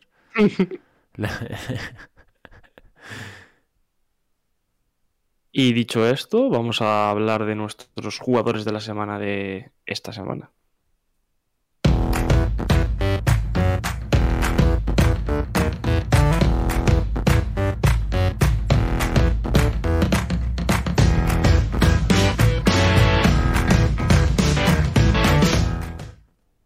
Pues vamos allá. La NBA se ha quedado con Trey Young en el este y Nikola Jokic en el oeste. Ya tenemos en pantalla spoiler del oeste, pero quien se lo quiera agenciar que nos comente a quién le hemos elegido nosotros. no sé. Dani. ¿Qué ¿Y- prefieres? y ¿Quieres el este entonces o qué? No, me da igual, me da igual. O sea, ¿le doy yo? Pues cojo yo a Nikola Pablo tiene mala cara ahora, ¿eh? Algo no le ha gustado. No, no, es que me da igual, la verdad. Este o el, o el este. Ah, Bueno, pues en la conferencia oeste mm, repetimos la liga, repetimos Nikola Jokic. Diego, cuando estábamos haciendo esto, nos preguntó, oye, ¿quién queréis de jugadores de la semana? Por mí, igual que, que la liga. Y la verdad que estaba bastante claro, porque Jokic ha puesto números tremendos esta semana. Números de MVP. 37,7 puntos por partido, 16,7 rebotes, 7,7 asistencias, un 71% de acierto en tiro de campo, jugando 37,3 minutos por partido, en una semana en la que los Denver Nuggets han tenido un récord positivo y han ganado dos de esos tres partidos que han jugado. Y mencionabas el MVP. Eh, no sé si visteis las palabras de Embiid acerca del, del premio y de los votantes, diciendo algo así como que si no me votan este año ya es porque no me no les gusto. Yo Bueno, sí. tengo eh, un discurso que hacer sobre Joel Embiid que probablemente haga en los Shakis. Cuidado, ¿eh? O sea, es su ganador, ya lo acabo de decir. O es una tiraera. No he dicho eso. O, es, no he o dicho es eso, o no se va a ser. poner modo residente y le va a tirar a Embiid de forma descarada. Cuidado. A saber. Un monólogo de Dani de 8 minutos tirándole a Embiid. Esto lo hago para divertirme, tal. No sé qué, en fin. Eh, vamos al este, ¿no? Si os parece, Vamos vamos, con la conferencia este. En la cual eh, hablábamos antes del gran final de temporada que están teniendo los Atlanta Hawks. Y eh, el jugador de la semana, como no podía ser de otra forma, es Trey Young, con un récord semanal de 3-0 para su equipo, 35,7 puntos, 9 asistencias, 3,3 rebotes, tirando 49,2% en tiros de campo en tan solo 31 minutos sobre el parqué. Así que, pues Atlanta, que es una de esas dudas, una de esas peleas que tenemos hasta, hasta final de temporada regular para ver si se clasifica, si no se clasifica, si entra como séptimo, si entra como octavo. Bueno, séptimo no, perdón, como octavo, como noveno. Veremos qué pasa en los Hawks, pero Trey Young ha aparecido a la hora de la verdad. Por cierto, me encanta esta celebración de Trey, ¿eh? Sí, a mí la camiseta no, pero la celebración A está mí la guapa. camiseta me flipa. Bueno. Que te mejores. Trey y. Collins que están haciendo la misma celebración al mismo tiempo y mirando para el mismo lado. O sea, se están imitando. ¿eh? Cositas. Pues después de varias semanas en las que veníamos con alguna que otra novedad, esta hemos copiado a la liga. En cuanto a los juegos de la semana. Y Pablo, te pregunto como siempre si estás preparado porque llega tu momento. ¿Estás ready? Siempre, siempre ready. Y llega el momento de Submarino Morado.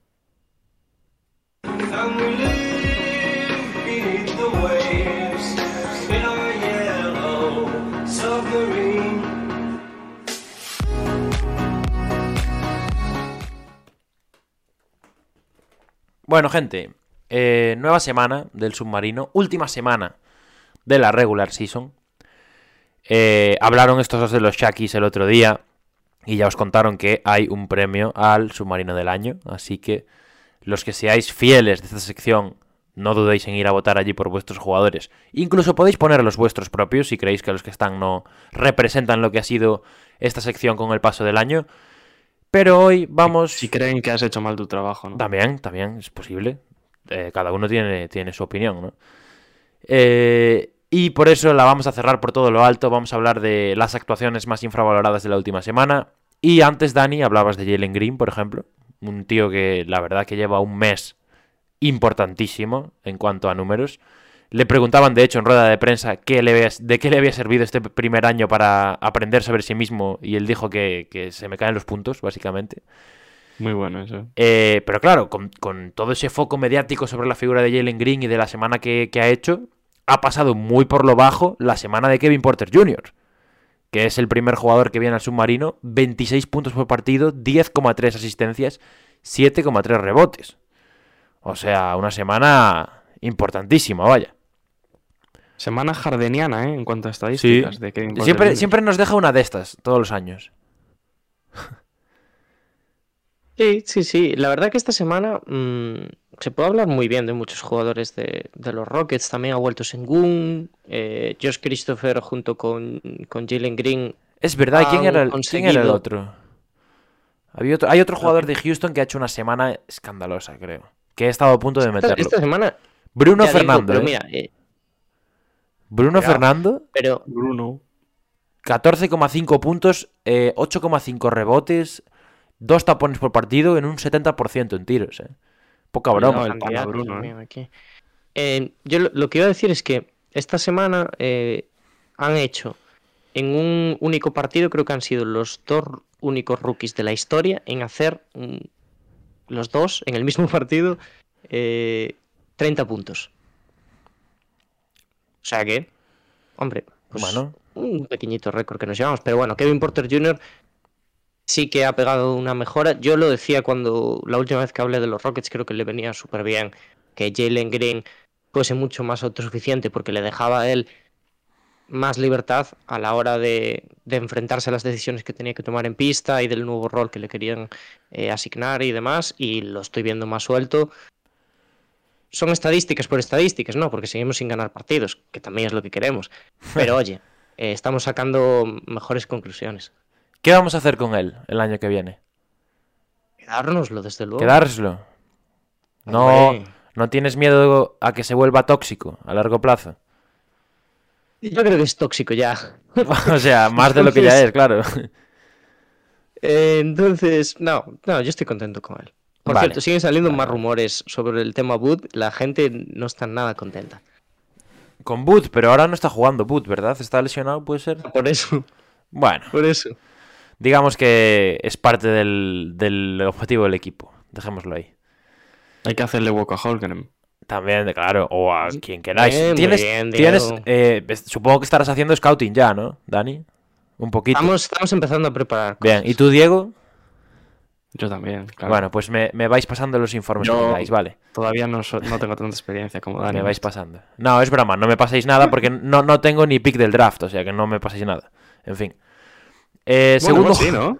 Yo, yo no tengo nada, Diego. Yo, la- mi pick del draft, si sale del 1 al 16 va para uno y si sale para abajo va para el otro. O sea Ah. que. La- ahora, ¿Sabes lo que deberían hacer? Deberían hacer picks del draft honoríficas. Ahora los Lakers se merecen una. Claro, en plan, en plan, joder, dan tanto Claro. asco que les voy a dar una. Me da pena que no tengan, ¿no? Algo así. Bueno. en fin. Eh, Damian Jones, gente. Damian Jones, pivot, que ha firmado ya un contrato garantizado con los Sacramento Kings para esta temporada, al igual que otros jugadores. Eh, ha hecho muy buena semana, todo hay que decirlo. Dentro de lo que han sido los Kings, 19,3 puntos, 10,7 rebotes, casi 3 tapones y medio, que es una auténtica barbaridad. Eh, un Damian Jones que ha ido un poco, si no me equivoco, ha ido cambiando de equipos este año, ¿no? Empezó, creo que tuvo una prueba en los... Bueno, estaba en los Warriors, estuvo en algún otro, no sé. Ujú. Pero oye, al final pues ha encontrado su sitio en, en Sacramento, que no sé si es el mejor sitio para estar, pero oye, es un contrato NBA, que no muchos lo pueden decir. Y dentro del el descalabro de los Kings, pues eh, nos quedamos con Damian Jones, rescatamos su, su labor y el jugador para, no sé si para verano algún equipo podría estar interesado en un pivot de su estilo, veremos, veremos. Pablo, esta semana has buceado en las aguas más turbias, podríamos decir, Más, de la más NBA, ¿eh? sí, en, las, en el fondo del océano marítimo, tío. En la, allí donde el mar es oscuro. Luz. Donde salen los estos peces raros que buscas en Google, que te buscas animales del fondo marino y te sale un pez con tres brazos y 54, bueno, aletas. Pues eh, ahí es donde he estado buscando estos jugadores. Eh, para terminar, queridos, el último submarino del año, traigo una debilidad personal, traigo un tío que sé que gusta aquí, sé que a Dani le gusta mucho, que volvió hace un mes, podríamos decir, tres semanas aproximadamente, y que esta semana ha estado muy bien, la verdad. Markel Fultz, eh, yo creo que es parte de la reconstrucción de, de Orlando, en un futuro va, va a ser importante, a ver cómo gestionan eso, ese tema con, con, con Cole Anthony y con Sachs. Y, y la semana de Fultz es muy, muy, muy, muy buena. Una de estas que me gustan a mí de mucha productividad en pocos minutos. 21,2 eh, minutos en pista, 14 puntos, casi 7 asistencias. Eh, y desde que ha vuelto, la verdad es que le, le hemos visto con un nivel bastante bueno, teniendo en cuenta que, que fue una lesión de rodilla, si no me equivoco otra vez, la, la última. Y, y nada, con ganas de verlo con continuidad y ojalá el año que viene nos, nos enseñe todo su potencial. Que ahora que superó esos problemas de hombro malditos que, que tanto le, le molestaron al principio de su carrera, pues a ver si puede encontrar la regularidad. Y sigue siendo muy joven, ¿eh? O sea, También, claro, claro. Todavía le queda muchísimo por mejorar y tiene tiempo para ello. Pues sí, ¿eh? Tope con este tío, que es el mejor jugador de la franquicia de Orlando. ¡Uh! Cuidadito. Cero dudas, además. Palabras mayores, ¿eh? Después, después tú haz campaña de, Fran Ba- de Franz Wagner. Haz campañita después, ¿eh? Una cosa no quita la otra. Claro, claro, claro. Haz campañita. Eh, pues ya está. Eh, vais a echar de menos el submarino, chicos. Lloraréis todas las semanas cuando no esté con esta sección. Sí, la verdad que sí, ¿eh? Paso Aunque, palabra. bueno, eh, como tenemos ese premio también. Ya, queda el premio. una semana más, podríamos decir. El premio es el, el- Sí, es un poco la, la gran fiesta de, de esta sección. La gran fiesta. ¿Quién se lo llevará, gente? ¿Quién se llevará el premio al submarino del año? Uno de estos tres. No están nominados ninguno de los tres, pero si creéis que lo pueden ser, adelante. ¿Quién Yo sabe? creo que ninguno de ¿Quién estos sabe? tres. No, yo también creo que ninguno de estos tres, la Uy. verdad. Uy, Me gustaría que fuera Fultz, ¿eh? Cuidado, Fultz el año que viene puede venir fuerte. Pero bueno, veremos qué pasa, veremos qué pasa. Cuando encuentre la continuidad, Fools, a mí me parece que. Yo estoy de acuerdo con Dani en que, en cuanto a los jugadores exteriores, me parece el mejor a día de hoy. Sí, pero ¿sabes, ¿sabes lo que creo? Que no va a ser submarino. O sea, si Fultz empieza a jugar bien, va a ser bastante Claro. me- Ah, mediático. sí, sí, sí. O sea que no, no, no va a estar ahí. Una pena, pero bueno. seguro que, seguro que lo vemos mucho mejor el año que viene. Pues muy bien, Pablo. Despedimos tu sección como tal, a la espera de ese premio en la gala de los Shakis. Y pasamos ahora a la sección del señor Daniel. Le pregunta a usted también, ¿está preparado? Listísimo. Pues vamos allá con el ojo de pop de hoy que viene con premios.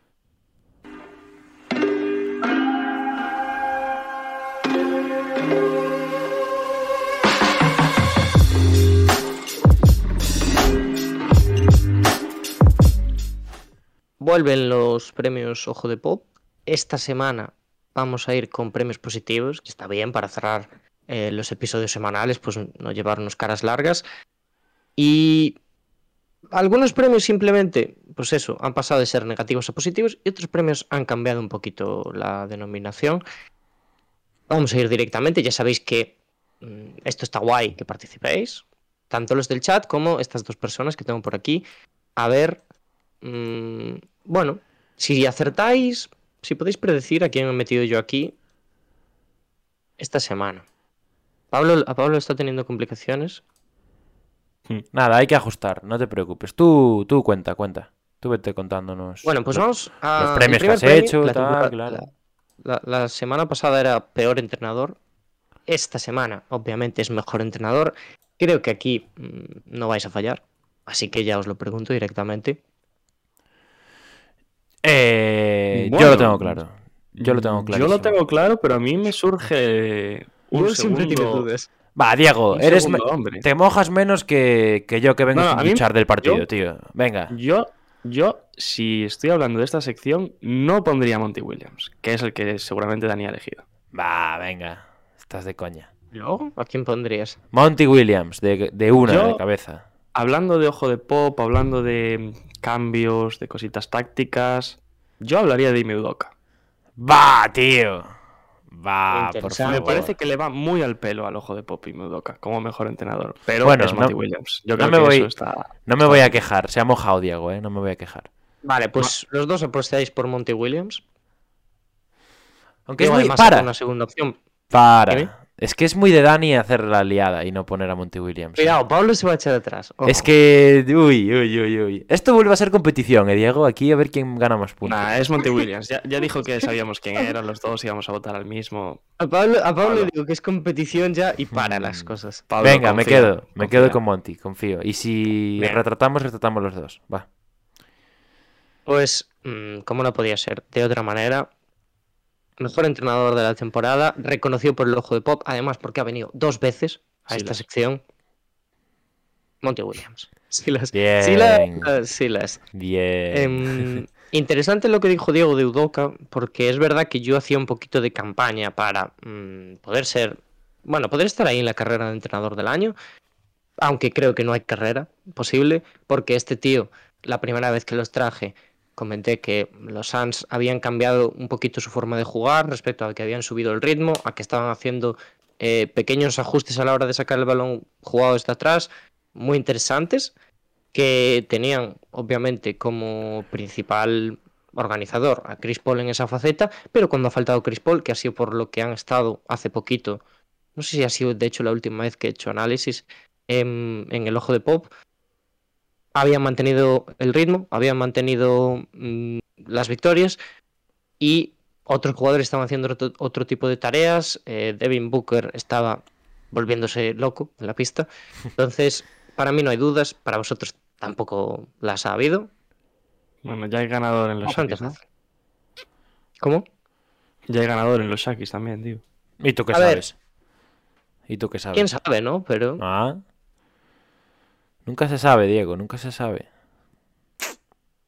esto es un poco, estos son dos premios distintos. Tú no sabes que los premios tienen ideología siempre. Los, los premios, de- Son- dependiendo son de la organización que los hace, claro, sí, los premios tienen ideología siempre. ¿Quién sabe si el ojo de Pop va por una línea distinta a los Shakis? Eso nunca lo sabremos. Hombre, va- que, interesante. que va por una línea distinta lo sabemos, porque es básicamente tu línea. Y los Shakis, pues ah, no es solo la tuya. O sea que Tu línea. no, hombre, va, pero algo más hay por ahí. Vamos a ver. Bueno. Equipo a destacar. La semana pasada era em, No me acuerdo qué era ya. Era equipo Era, eh, desastre. Equipo desastre, sí. Que lo habían ganado los Ángeles Lakers, a pesar de que había candidatos interesantes. Eh, equipo a destacar. No es equipo revelación. No No. es mejor equipo. Es equipo a destacar. Es muy ambiguo esto, ¿eh? Vale, lo tengo claro. Es muy de- ambiguo, sí. De equipo a destacar, lo tengo uf, muy, muy, Lo muy tengo claro. Hmm, lo tienes Que no claro. todos tío. iban a ser tan fácil como un mejor entrenador. Que. No Vale. es el mejor equipo, ¿no? O sea, no estamos hablando de mejor. Oye, oye, no, no- no se dan Bueno, igual- pistas. No se dan pistas. Igual Es sí, que igual calla la no. boca. o lo sea. tengo claro, lo tengo claro. Venga, yo también lo tengo claro. Lo decimos a la vez, ¿eh? Cuando quieras. Venga, 3, 2, 1. Fénix. Boston. Ya, mira, y se esperó que lo dijera, ¿eh? Nah, este tío es un tramposo. ¿Cómo que se esperó? Te escucho tarde, cabrón. Ya, ya, ya, ya. Eso, eso dicen. Vale. Pablo Sí, va sí, con sí. Phoenix, Diego va con Boston, los dos equipos bastante tochos, podríamos decir. Igual no va por ahí la cosa, pero lo cierto es que son. los Va, tío. Va, tío. Eh, nos mantenemos en la línea del premio anterior. Eh, habéis sacado, de hecho, los mismos equipos. Los dos tienen sus motivos para estar aquí. Desde luego que Phoenix podría estar.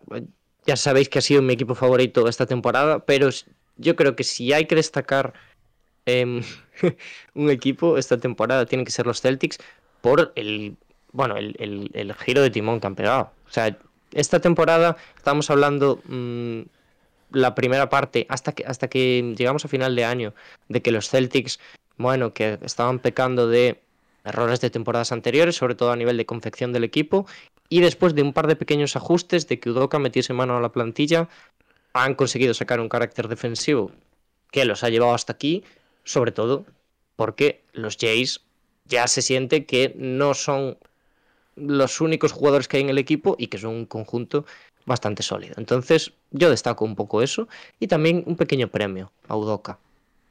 2-1. Eh, diré que no estoy. Estoy en total desacuerdo con este premio, pero bueno. La, la Mira, este es difícil. Este es difícil. Pareja revelación. Yo tengo claro lo que voy a Revelación. decir, ¿eh? Pareja de Joder. excepción era la semana pasada, que se la habían llevado a Bonis y Darren Fox. Esta semana es pareja revelación. No mejor pareja. No tiene por qué ser, de hecho, una pareja que comparta fotos en Twitter. Es mejor, o sea, pareja revelación. Yo sé lo que voy a decir ya. Yo no. Yo no sé qué voy a decir, tío. Me lo tengo que O sea, a mí esta ¿eh? me A ver parece si Diego muy, está un- muy difícil, ¿eh? Me parece creo que Esta la más es- difícil de hasta- las tres. Esta es ultra difícil. fotos, ¿eh? No, no. Esta es. Eh, ojo con eso, eh. Cuidado. El Diego. Que Diego antes me dijo que, cor- que corrigió un poquito el, el, Pero no, pero no el- Va. este. Va, Diego, lo viste fijo. Que no, hombre. Espero que te vayas a dormir tranquilo hoy, eh. Ahora tendrás que fallar una a propósito para que no sospechéis. Yo tengo muy claro lo que voy a decir ahora. Yo no, eh. Si queréis la digo ya. Vale. Venga, dila Sí, ya. dila. Yo no lo voy a decir, seguro. Yo me voy a, a tirar por Jamoran Desmond Bain. No es ni de coña. Buena esa. opción. No es ni de coña. Dani no pone esa ni de coña. Eh... hmm. Vale, vale, vale, vale, vale, vale. Porque son Kevin Porter Jr. y Jalen. Voy a decir, ve- voy a jugar, voy a jugar. Y te voy a decir Devin Booker y DeAndre Ayton. Uh, pero revelación. Muy interesante. Bueno, es una revelación, es- es- no es la supuesta pareja de los Suns, o sea que... Sí, sí, estoy de acuerdo. Eso es verdad. Es verdad. No, no. Si hubiese dicho Chris Paul, Devin Booker, le hubiese dicho, oye. Pero es verdad. De hecho, Pablo, has acertado el equipo. ¡Ah! ¡Bro! la pareja. ¿Cómo que Michael Bridges, tío? No me lo puedo creer. Uf, yo a Bridges no hubiera llegado ni en la vida. Ya, es que Dani es muy, es muy fanboy de este tío. Así no se Soy puede. muy fanboy, es verdad. Claro. Es verdad. Eh, pero me, me parece muy fácil de argumentar, sinceramente. Mm, básicamente porque han sido dos de los jugadores que más tiempo han compartido en pista. Por, bueno, por tema eh, de lesiones de, Chris Paul. Ayton también ha estado fuera un par de rachas. eh, el equipo ha seguido ganando con ellos en pista. Y han subido sus, sus prestaciones ambos. O sea, Devin Booker está a nivel All NBA. Devin Booker es, yo creo que se puede considerar en la carrera por el MVP. Y Michael Bridges, a pesar de que la temporada pasada ya pegó un salto importante, esta temporada ha demostrado que es uno de los mejores jugadores defensivos de la liga. Y me parece que además sí que pegan mucho como pareja, porque se complementan muy bien dentro de pista y sí que es verdad que no te sale de primeras, porque es eso, te puede salir más pues un, un jugador de backcourt y después Ayton, ¿no? Pero creo que, que dan bastante el pego como pareja y es mi pareja revelación. Bueno, te lo, te lo perdonamos porque está bien argumentado. Pero ahí estaba. Como esto. veis, como veis, eh, de momento están copando los premios los Celtics y, y los Suns. Ya. Oye, no me, premios más. no me das un mini punto por esto, tío. Si está, digo está. parece bien, te doy miedo. Medio. Uy, miedo sí que te doy. Te doy medio. Vale, me parece bien. Un- Falta uno. me- uno y medio a dos, eh, Diego. Medio punto a medio punto, cuidado. Verás Muy malo que se viene ahora. Vamos a ver, cuéntanos, es el siguiente. Difícil, difícil. Hemos. Eh, la semana pasada era visto malo de pop. Lo que pensáis que yo puedo decir. Este, esto es un jugador, eh, también. Este jugador no tiene mi recomendación para verse. Este jugador, a tal. Este, en este caso es visto bueno de Popovich. Este jugador. Se merece un pin, se merece una chapa por la temporada que ha hecho, por lo que ha contribuido a su equipo y porque ha contribuido también a la posición en la que está. Eso lo podéis interpretar cada uno como queráis. A la posición en la que está. Cuidado que igual es trampa eso. Yo digo Cat. dice Kat, ¿es repu- respuesta final? Sí. ¿Qué dijiste? Cat. Cat. Es que Dani pondría a Cat fijo, tío. Es que yo creo que puede ser Cat. Me cago en todo, tío. No, la posición en la que está. No, es Cat. Ya no, no voy a decir Cat. Bueno, sí, yo digo Cat también. Los dos vais con Kat, Es Cat ¿no? fijo, sí. Me cago en todo. Ah. No, con me lo Siakam. creo. No. Siakam. Ah, Podría haber sido Kat, pero creo que. O sea, me parece que ejemplifica muy bien el premio este, Siakam. Si os digo la verdad.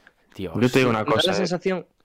Dime, dime. A mí mi mente no me da para pensar en jugadores de Toronto, sinceramente. eh. Y sin menospreciar nada. un poquito el lío Pero- con la frase que solté. Sí, porque se aplicaba a Minnesota, pero se aplicaba a Toronto también, claro. O sea, Sí. No, y lo. Sí, o sea, no quería tampoco poner un jugador. Eso, no quería poner a Doncic, no que. A ver, el visto bueno de sus jugadores está claro. Pero mm, estoy. mm, Yo estoy contentísimo de que Siakam, después de la temporada pasada, eh, se, haya se haya repuesto a eso. Y esta temporada. Es verdad que Toronto, yo creo que no ha tenido muchos focos, a pesar de estar donde está ahora mismo. Y Pablo lo ha traído alguna vez también al, al submarino. Está Y nominado, si de hecho. algún ¿eh? partido que sí, yo- algún partido que yo le he visto a Toronto es de esos jugadores que yo diría, oye, sí, imaginaros que nadie ha visto a Toronto esta temporada. Oye, si ves a Toronto, échale un ojo a Siakam, porque lo que está haciendo esta temporada, ya de cara al All-Star, ¿eh? también, que después lo, lo llegamos a comentar y tal, me parece perfecto para este premio. Otras opciones, pues desde luego Cat, eh, y igual nos podríamos meter en, bueno, en temas más, más pequeñi- de equipos más pequeñitos, o bueno, Van Vliet, incluso también dentro de los Raptors y tal. Pero creo que Siakam está muy bien. Está bien, yo te lo compro. estáis jugando lo seguro, os voy a decir, porque habéis ido los Sí. dos a por la misma opción. A ver, yo he ido por la misma porque yo he ido a la misma porque la veía muy clara. Entonces ahí no Aquí quería perder un punto. suma a mi carro, ¿eh? Yo me sumé a tu carro porque no quería perder distancia contigo. Entonces, pues me aseguré un poco. Venga, va, siguiente, siguiente. Aquí no sé qué voy a decir. Esta es muy difícil, esta es muy difícil. Buf. Mayor virtud pista. que en la cancha. Una pista. ¿Qué es? Mayor virtud, Sí, sí, ¿no? Es como, como, como la temporada, hoy, como la semana pasada, que era. em, mm, no me acuerdo cómo, cómo era. Ostras, Mm, mayor la- defecto. peor mayor defecto era. Sí, No, no. Ese, ese era el último. Mayor defecto era. sí, Eh, que era con la defensa en transición de... De los Brooklyn Nets. Es verdad. Es muy general, pero os voy a decir, se han mencionado en. Vale, vale la capacidad de perder partidos de los Lakers como mayor virtud. Sí, desde luego. desde luego que vale. se ha mencionado en el ojo de Pop. Ha sido un equipo. va- van varias pistas. Ha sido un equipo que solo ha estado una vez. Y ha sido un equipo que no se ha dicho en estos premios. Hombre, los malos espero que no estén, si están en mayor virtud. La verdad. Pero igual está algún jugador. Digo, igual estaba algún jugador virtud. en los malos. Yo iba a decir algo de Fénix, así que imagínate. Nada, Buah. Fénix no es, descartada. Pues no sé qué decirte, la verdad. ¿eh?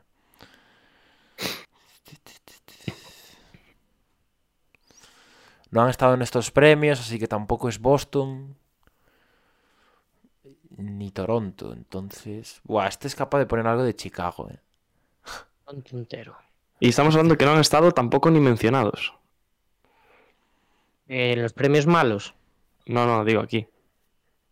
En estos premios de hoy no. No han sido ni mencionados, o sea... A ni- ver, mencionados, oye, que tú estás que Dani se acuerda del nombre de- que dijo hace dos minutos de un equipo. Dios mío. No, no, no, se- no están mencionados. Eh, pues no tengo ni idea, la verdad, ¿eh? Qué pocos apuntes se toman cuando se Sí, poquísimos. ¿eh? O sea, yo atiendo, pero no, no, no estudio. Yo tengo una. Bu, bu, bu, este hombre tiene una. Porrito, porrito. A ver, ¿la quieres decir? Yo estoy pensando aún, ¿eh? No, Sí, no después que me la puedes sacar La cábalas. a la vez. Vale, No, pero pe- déjame pensarla. Eh, A ver, por no favor. tengo ni idea, tío. Es que no tengo ni idea. Agilidad mental. Eh, venga, te voy a decir eh, la profundidad de los Clippers. Por ejemplo. Esta es una... No tengo ni idea. Yo te voy a decir la experiencia de Miami. Va, ¿qué es eso, tío, de virtud? No es ninguna de las dos. Gracias. Es la versatilidad de los Milwaukee Bucks. Imposible. Si os el año que acordáis viene cuando traje el análisis. estudiamos, Diego. Sí, si os acordáis cuando traje el análisis de los Bucks, ¿Pero cuándo Eh, fue el análisis de los Bucks? Hace medio Uy, año fue tiempo. Fue en enero o así, sí, sí. Eh, cuando los traje, hice como. En, en vez de hacer esto que voy por un poco por categorías y tal, de decir, bueno, en defensa les está yendo así, están jugando de esta manera y tal. Cuidado, Pablo, con el leak. No, no, ya lo. Eh, De hecho, lo he hecho bien, ¿eh? Lo he separado para que no se ligue nada. Y. Pues. en vez de hacer eso, lo que hice fue traer dos partidos en los que jugaron de forma muy distinta, adaptándose un poco a las circunstancias. Uno era contra los Kings y otro era contra eh, Chicago. Y explicaba un poquito por qué estos backs estaban funcionando también a partir de mm, decisiones previas al partido, más que adaptarse un poco sobre la marcha. Entonces, lo que son capaces de adaptarse estos backs, para mí ha sido la mayor virtud. Otras, cualquier cosa de, de, de Suns podría estar. La defensa de los Celtics quizás fue la, la mayor, el mayor rival de esto. Y, y tampoco os creáis que, que mucho más. Y ahora, para cerrar, la cosa está muy igualada. Estamos ahora mismo en prácticamente competición de play-in, porque estáis a, a medio punto. Mira tú el medio otro. punto, ¿eh? Mira tú el medio punto dónde está ahora, ¿eh? Cuidado, Diego. Cuidadito. Yo O esto sea, lo tengo muy es claro. imposible. Es, bueno, es prácticamente imposible que haya empate. No, es imposible. Y esta categoría es bastante difícil, pero está reducido completamente a los análisis que he hecho yo aquí y es el análisis más disfrutón. El Joder, que Diego creéis que yo tío. más he disfrutado haciendo. Si no pones este, yo me enfado, eh, Dani. O sea, has repetido lo- cosas sobre este análisis 40 veces. A ver, Yo lo tengo muy claro. ¿Qué yo es que estoy, yo tengo dos. Yo, yo estoy pensando en dos. Ah, ¿Dijiste ya el tuyo? No, no, no. Yo estoy, ¿Qué piensas estoy en entre dos. Uno que podría ser y sería bastante troll. Y otro que eh, tendría sentido. Yo creo que no lo vais a acertar. Sí, Dani, me hablaste igual dos o tres veces de este análisis fuera de directo. Va, pero eso es ventaja. Entonces eso igual no no vale. es. Igual Sí. no es ese, entonces. Venga, va, va, lo decimos, a la, lo decimos a la vez, Diego. Haz tú la cuenta atrás ahora, va. Nada, para... yo digo el mío. Si. Vale, pues di el tuyo. Yo Para mí- el mío. Tiene que ser el del análisis de los Sixers con Harden antes de llegar. Yo voy a decir el análisis de la semana 3-0 de los Rockets. Esa era buena, ¿eh? Esa Es que esta era la troll, tío. Yo es- estaba entre esta y el de Dallas, sin Porzingis, pero... eh, no sé. Se viene. Ganador Diego Álvarez con Pero no se la ve. opción de los Sixers. No, ¿No se ve? encima lo acertó. No se ve, ¿por qué no se ve? A ver, aquí partía con ventaja, eh, he de decirlo. Se ve, se ve. Dani me comentó cosas sobre este análisis más de una vez, habiéndolo pasado ya. verdad. De verdad. Yo no me acuerdo de eso. Sí, sí, sí. Creo que igual hace dos semanas me hablaste, hablamos de esto. Gente, no se de puede que- competir así. eh. De hecho, que fue uno de los que más te había gustado hacer. Que te había preguntado Sí. algo así. A- ¿Ahora es intem- intem- intes- intempestivas o ahora es normales? Porque yo no me acuerdo de eso. Ahora sí Ahora es intempestivas. intempestivas, sí. A situaciones intempestivas también. Hostia. Em, pues sí, yo, o sea, ha sido el que, el que más me gustó hacer.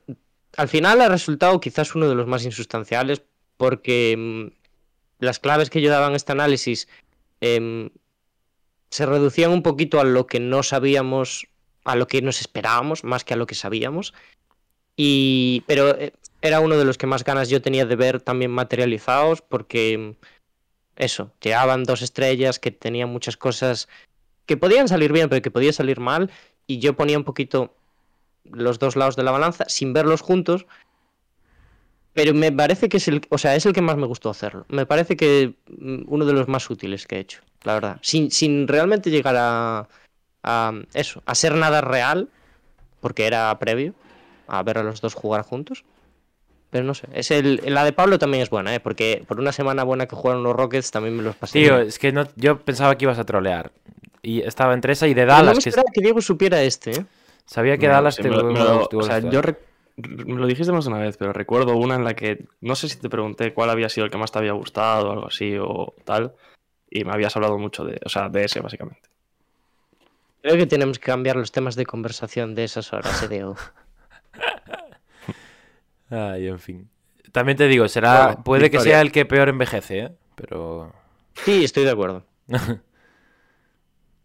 Victoria, eh, Pablo. Ya te gané la semana pasada, vuelvo a ganar esta. y no hay más para que me ganes más, o sea, que me vaya mejor. Claro. Tú vas igual que tu equipo, ¿Qué equipo? los Lakers. Ah, sí, un poco en, en sintonía, sí. Dani, ¿algo más para decir? Nada más. Pues vámonos. Pablo, ¿lo tienes preparado? Eso sí, ¿no? Preparadísimo. Pues vámonos a hablar de rookies ya en nuestro cambio de clase último de la temporada.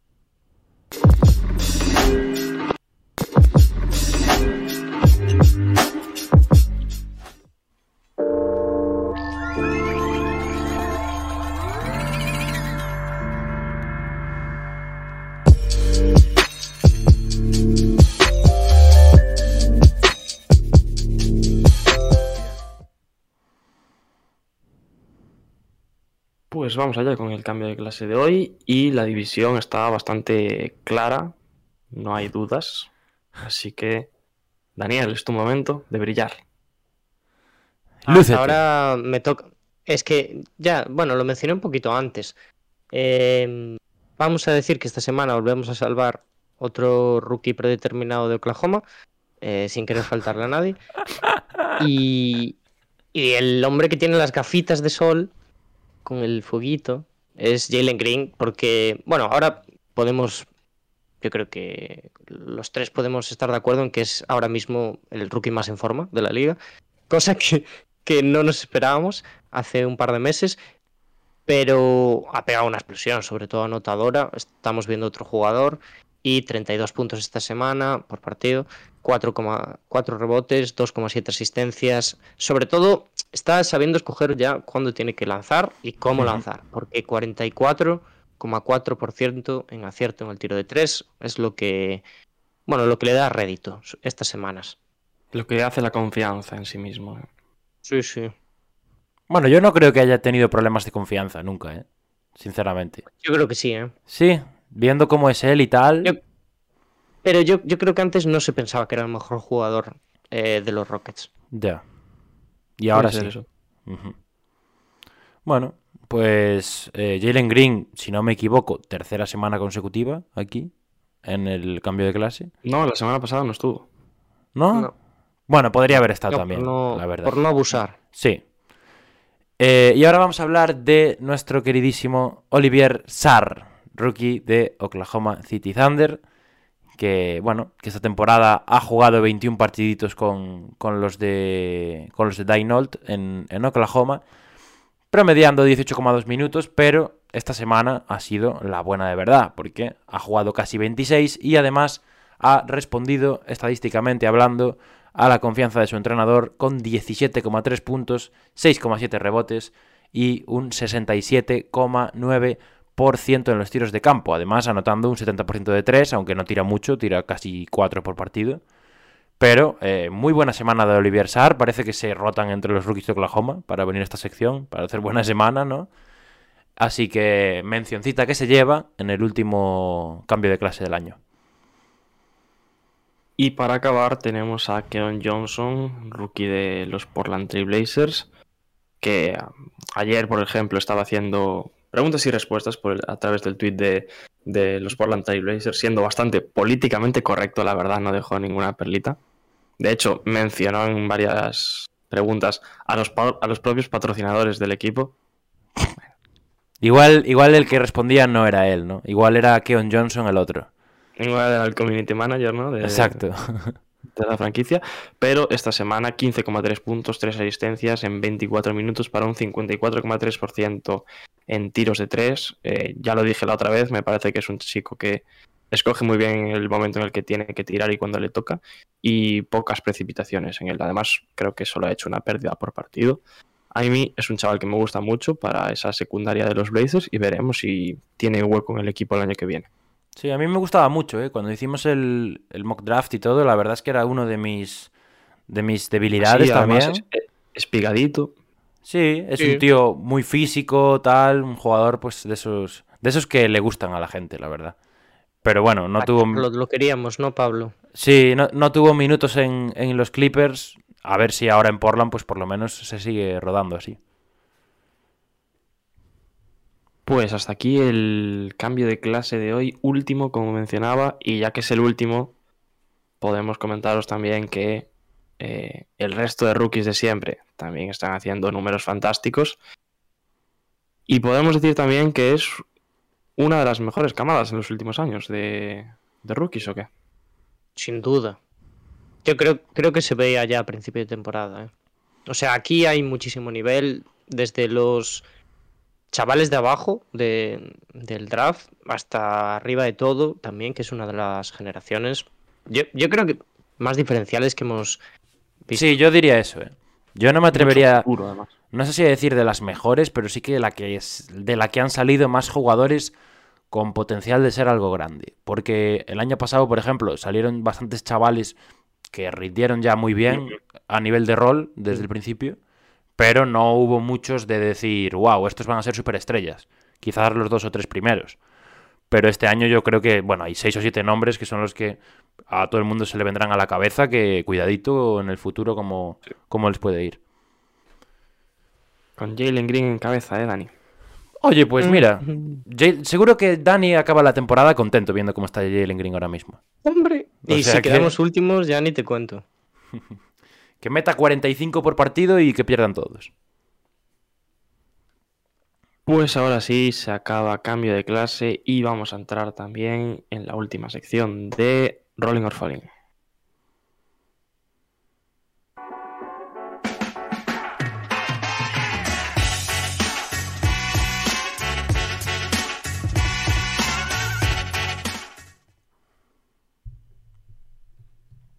Bueno, pues vamos allá para el último leak. Ha habido leak en pantalla. No, no ha habido leak. No se ha visto. Ha habido leak con mi hot take de hoy, además. No sé, yo no lo vi. O sea que si yo no lo he visto, no lo ha visto nadie. Hoy me funan. Hoy me funan por lo que acabo de Ha poner. sido el hot take de hoy. Yo no lo vi. O sea que. Venga, Está Diego. Empieza. Empieza, por favor. Empezamos con el rally, empezamos con los equipos que... Y de hecho hay tres equipos que la semana pasada estaban en el falling, así que bueno, algo habrán hecho bien. Primero Miami Heat han remontado después de ese encontronazo, por no llamarlo de otra forma, entre Jimmy Butler, Spoelstra y también Udonis Haslem de por medio. Los Heat prácticamente se han asegurado esa primera plaza. Y ahora ya a pensar en, los playoffs y a ver quién le, quién le acaba tocando, porque seguramente será una, una ronda bastante dura para ellos, teniendo en cuenta los equipos que se han visto relegados al play-in. Chicago un tanto de lo mismo también. Eh, la semana pasada hablábamos de que estaba peleando ahí si podía caer al séptimo, que tenían que empezar a ganar partidos después de esa mala racha. Lo han hecho, sobre todo de la mano de Demar de Rosen y principalmente ese partido de 50 puntos que se marcó el otro día. Que todavía no está a ese nivel MVP que, nos, que vimos hace un mes, mes y medio, pero sí que está a un fantástico nivel y prácticamente asegurándole a los Bulls esa plaza de playoff directo. Atlanta Hawks, el equipo del momento de la zona media, eh, escalando posiciones, ya están octavos, cuando hace nada estaban bastante lejos de, de esas posiciones, llegaron a estar en su momento fuera del incluso del play-in, peligrando su, su postemporada, pero ya están ahí. Un equipo que está también además en una muy buena dinámica con Trey Young a la cabeza. Y se me acaba de ir el wifi, ¿no? No, nosotros Ah, te, te vemos vale, y te oímos vale. aún. Vale, vale. Pido perdón. ¿Ya te asustaste? Pido perdón. Sí, me asusté porque vi al Dani parado. No, pero Dani está parado siempre. Es cosa de él. Aquí ha pasado algo. Es que a mí, a mí yo lo acabo de escuchar tremendo esto. Ah, vale, vale. Entonces era el problema de Dani, no mío. Y eso, Atlanta también picando para arriba. Y por último, los Warriors, porque sin su principal estrella, sin Stephen Curry, están peleando esa tercera posición con, con Dallas Mavericks, que es uno de los equipos que venía en mejor forma hasta este momento. Y me parece bastante digno de, de ellos que, que sin su estrella, sin tampoco hacer un juego magnífico comparado con, pues, con cómo estaban al principio de temporada están aguantando, están sacando partidos adelante y yo creo que se merecen también una mención en este rolling. Y ahora sí que vamos con el falling y vamos a empezar con mi hot take. Hot take tampoco, es una simple apreciación personal y es que he metido aquí a Phoenix Suns. ¿Qué os parece? Boo. Fuera.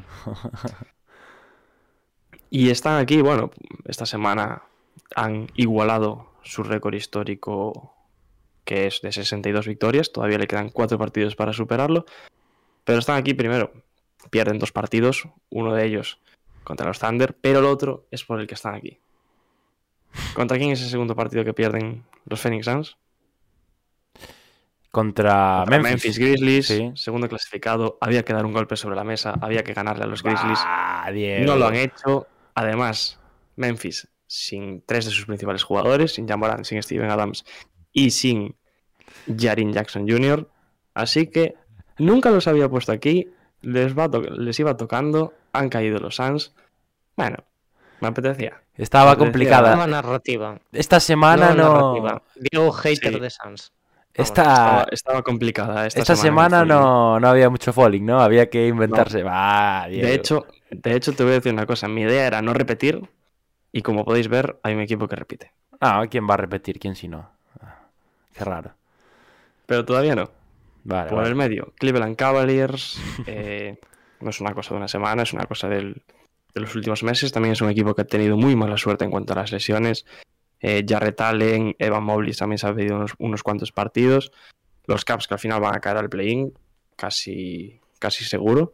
Se van a tener que jugar ahí las castañas contra equipazos como Atlanta como Brooklyn, a ver si pueden dar la sorpresa en ese play-in y clasificarse directamente a playoffs. Ojalá, eh, yo creo que a los tres nos gustaría, pero ahora mismo está en un momento bastante malo. Y ahora sí, vamos con ese equipo que venimos mencionando, con Los Ángeles Lakers. ¿Por qué están aquí? Pues porque todavía no es oficial, pero. Pero. Pueden quedarse fuera de playoffs. Y Pablo estará contento, seguro. Claro, esto es para el rolling, que falling, y ni que nada. Claro. Esto es lo mejor que nos podía pasar. Aquí también hay que ser un poco realistas. Y los Lakers se caen al falling. Pero no son el último equipo. ¿Por qué? Porque en la última posición tenemos al equipo que ha hecho récord histórico esta semana. 16 temporadas sin clasificarse a los playoffs. Sacramento Kings. No les ha valido con Sabonis para clasificarse. Lo han intentado. Mm, Les ha salido peor incluso de lo que estaban. Porque Indiana casi lleva mejor récord que estos Kings quitando este, este último mes o medio mes de competición, en el que Indiana pues, ha perdido prácticamente todo, y los Kings pues, han sacado algún partido que otro adelante. Si no, ahí andarían ambos. Y los Kings sí que se quedan con la última plaza de mi falling, de mi último Rolling or Falling. Así que muchísimas gracias a todos por acompañarme esta temporada con esta sección. Muy bonito. De hecho, Aquí- mira, eh, ahora que hablabas de, de los Kings, voy a poner un tweet por aquí en el chat sobre eh, la última vez que los Kings se clasificaron a playoffs. Lo podemos leer, ¿no? ¿Podemos leerlo? A ver qué dice. Este era KD, la última. Ostras, pues. A mí esto no me. No me. No me hace pensar que fue hace mucho, ¿eh? O sea. Yo, yo veo la foto y digo, va, fue hace 10 años o así. ¿No? Ya, No en sé. verdad sí, ¿eh? No sé, a mí sí me. Fijo que si me empiezas a decir cosas rollo. La última vez que los Kings se clasificaron a Por playoff, eh, Motorola era la 2006 marca de móvil más usada, no sé qué, y cosas así. Seguro que acababa de salir la Nintendo DS, eso me, me haría más. Más tal. Bueno, pues. Estamos hablando de 2006, ¿no? Supongo, si son 16, será así, aproximadamente. Bueno, aquí lo importante es que en la última sección de Diego del año se ha destapado como hater de Fénix, ¿no? Y sabemos que en el bracket Sí. los va a poner que pierden 4-0 en primera ronda contra, contra, Contra los, los. Clippers. Sí, contra los Lakers. En fin. Pasa, anda, pasa para la última. Pues ahora vamos con el último cara a cara de la temporada.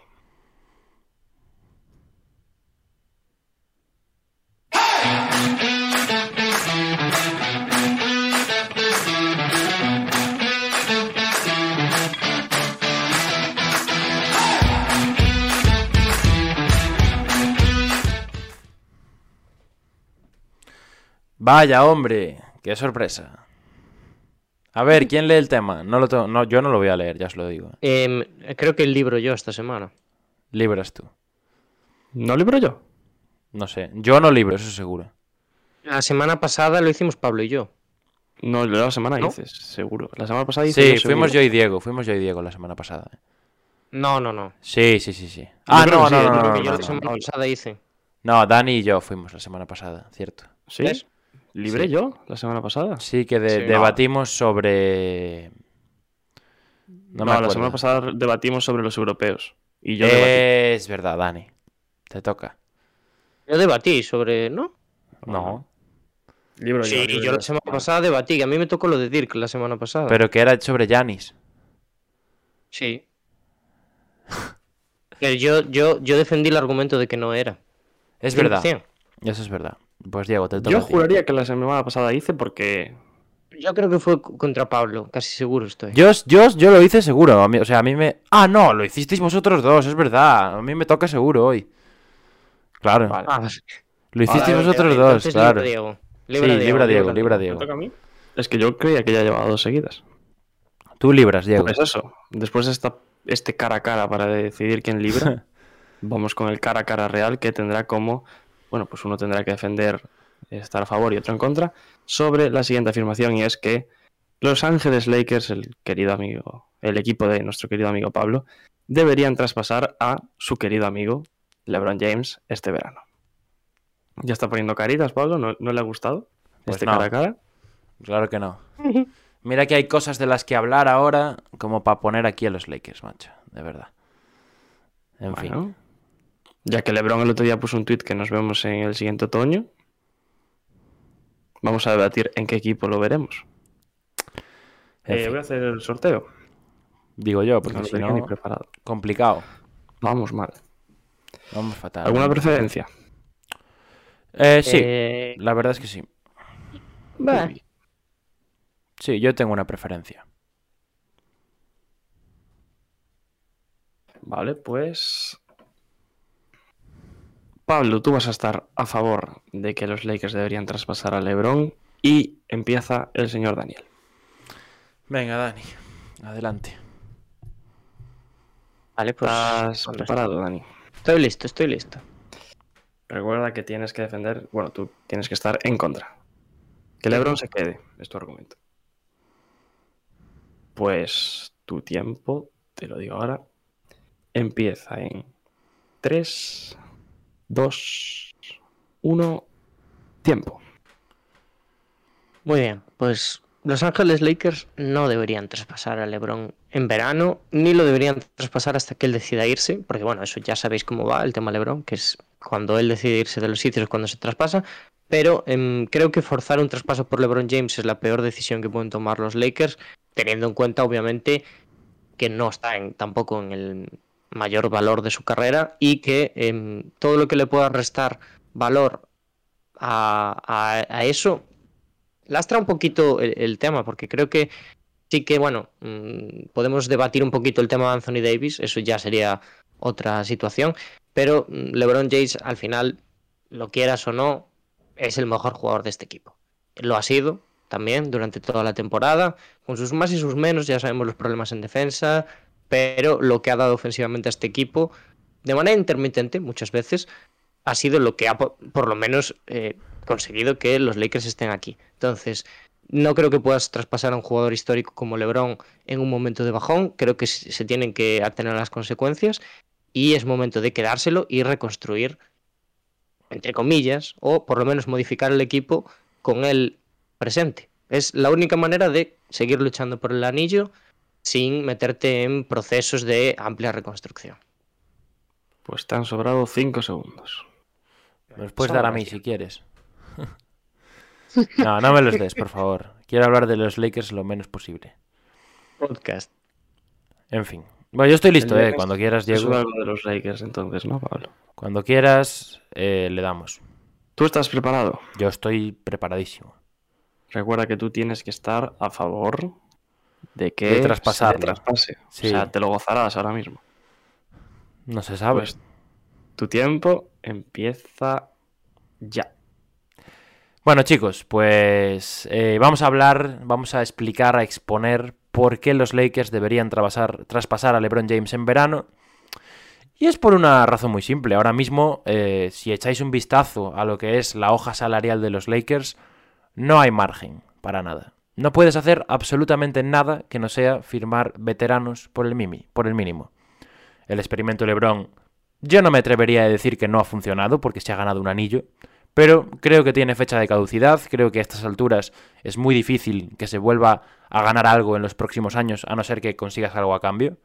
Y yo creo que estamos de acuerdo todos en que, eh, aunque sea imposible, porque el que manda es el que manda aquí y es el propio LeBron, lo más lógico, lo más inteligente para los Lakers tendría que ser eh, mover a James durante este verano para sacar el máximo valor posible de vuelta. Y quién sabe, quizás pues consigas algún All-Star a cambio, ¿no? Algún jugador que pueda ser la nueva cara de la franquicia, que se combine con Anthony Davis y que al mismo tiempo, al liberar esa masa salarial, te pueda dar pues un espacio para eh, realizar algún otro movimiento, para reforzar al equipo, algún jugador de de estatus medio o alto que te pueda ayudar a estar ahí arriba de nuevo. Entonces, yo creo que los Lakers sí deberían traspasar a LeBron. No creo que sea lo, lo prim- lo primordial, por así decirlo, eh, este verano. Creo que hay otros despidos que hacer antes que el suyo. Pero sí Tiempo. estoy de acuerdo con moverlo. Muy bien. ¿Subimos encuestita? Sube encuestita, venga, la subo yo, la subo yo, que ya tengo Vale, aquí el, súbela, el súbela. automa- el automatismo, lo tengo ya eh, para subirla en, en, en Bueno, y- rapidísimamente. ¿Habéis defendido vuestra opinión personal? ¿Tenéis opinión personal? Porque igual no, no os decantáis por ninguna de las dos. A mí me pasa eso. Me da bastante igual, la verdad. O sea, Pues yo estoy, yo estoy en contra de la afirmación, ¿eh? yo si, fue, yo si fuese los Lakers, no lo traspasaría. Que lo traspasen, pues no sé. Yo estoy un poco como Dani también. Yo no creo que sea la solución, la verdad, ni mucho menos. Principalmente por el, por el mismo argumento que he usado a favor, que es el de que no puedes hacer nada este verano. O sea, creo que mover a LeBron, en pri- primer lugar, es imposible. Eso lo tenemos todos clarísimo. Y en segundo lugar, ah, bueno, es, es imposible a no ser que lo pida él, claro. Pero yo creo que es imposible, creo que no viene a nada. Vas a. O sea, queda, le queda un año, quiero decir. Es el último año que puedes intentar pues, hacer algo con lo que tengas. Es mucho. Yo es que en general, ya me voy a, voy a hablar en general. Yo es que no, no, no haría nada este verano. O sea, creo que, creo que estamos de alguna forma sentenciados. Porque no hay margen. equipo, ¿no? No hay margen. Sí, yo creo que va a ser el mismo equipo, con nuevos, nuevos veteranos que vendrán por el mínimo, supongo. Y que ahí, pues oye, quién sabe si podremos tener algo nuevo. pero lo que es la columna vertebral va a ser la misma. Nadie quiere a Westbrook, eh, Anthony Davis no lo vas a mover, LeBron no se va, Horton Tucker nadie lo quiere tampoco, entonces pues yo creo que creo que está bastante claro, la verdad. Así que imposible, imposible y tampoco me parecería lógico hacerlo. Palabras de un tío que por dentro está llorando. Palabras de un anti-Lebron, podría decirse. ¿Quién me, ¿Quién me iba a decir a mí que estaría diciendo esto? eh? Maldito, maldito seas Rob Pelinka, maldito seas. En fin. Vamos a ¿Cómo ver va la encuesta? ¿Cómo va la encuesta? Diego Hater de Sans debe ir fuerte, supongo, ¿no? Sí, va bien, va, va ganando. Pablo, ¿qué te parece lo que se rumorea de Doc Rivers a, a Lakers? Estás de coña tú, ¿no? O sea, Me de verdad, bastante gracioso, ¿eh? las- después, de, después de un programa de dos horas la semana pasada hablando de los Lakers en tono negativo, hoy Dani empieza el programa y lo primero que dice es, hoy, vamos, hoy vamos a intentar no hablar tanto del equipo de Pablo. Literalmente, eh, la última media hora ha sido toda hablando mal de los Lakers. Yo ya no puedo más. Y No, ahora- yo no he hablado mal de los Lakers. Es que Sí, no- sí, decir que qué opino de que venga Doc Rivers, que es el entrenador más sobrevalorado de la historia, a los Lakers, me parece una ofensa, directamente. Si viene Doc Rivers a los Lakers el año que viene, es porque vamos a tanquear. Ahí está. Si viene, Do- Estaba buscando esa declaración. si viene Doc Rivers a los Lakers el año que viene, tanqueamos. Vamos a por Víctor Wembanyama. Ya te lo digo. Pablo, ¿has dejado una de clips? en Bueno, este bueno, bueno, bueno. Es que me, me he ido calentando con el paso del tiempo. Entonces, claro, me, me vais picando y al final pues sangro.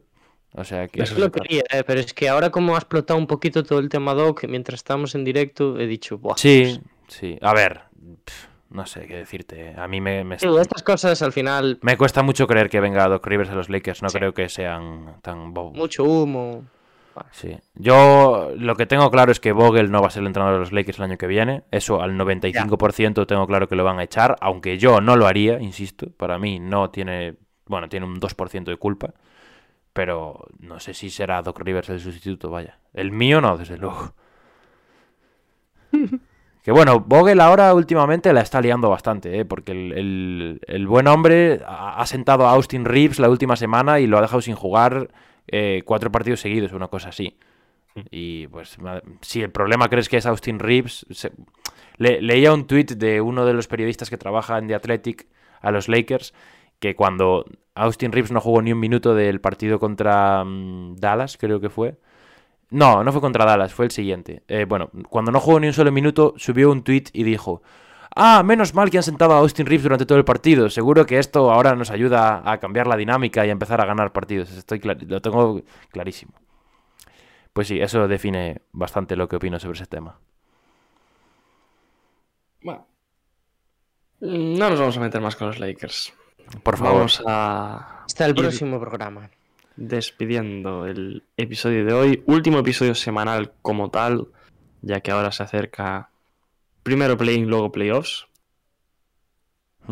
Pero como siempre, eh, tendréis podcast este fin de semana.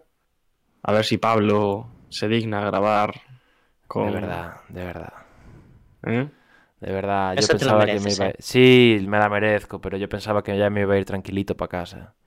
Para la ducha, que no me he ni duchado, tío. Vengo del partido directo aquí a... Va, Es que olía un poco mal ya, ¿eh? Sí, sí, lo sé. directo ya. Perdón, lo siento, lo siento. en fin. Y bueno, mm, poco más que decir. No sé si ¿Cómo que poco más? vosotros. ¿Cómo que poco más? Que no lo hemos dicho al principio y ya nos hemos... eh, hemos patinado un poco ahí. Los Shakis, gente, tenéis la encuesta disponible desde antes de ayer, si no me equivoco. No, el chat Desde el ya- domingo.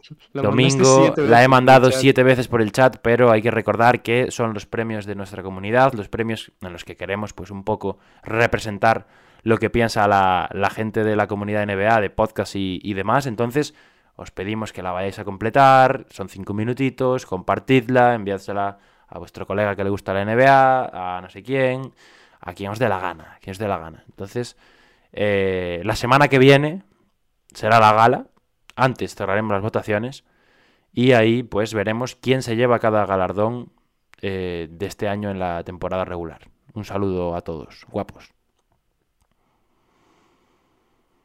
Eh, yo, bueno, mm, agradecer a todos los que se han pasado por estos 24 episodios que hemos hecho de temporada regular, que han sido muchos, desde luego. Y, hombre, no acaba aquí. Esto parece que es como un poco el final de temporada de Hackashack, pero ni mucho menos. Ahora viene la chicha, de verdad, vienen los premios, que ya lo ha dicho Pablo.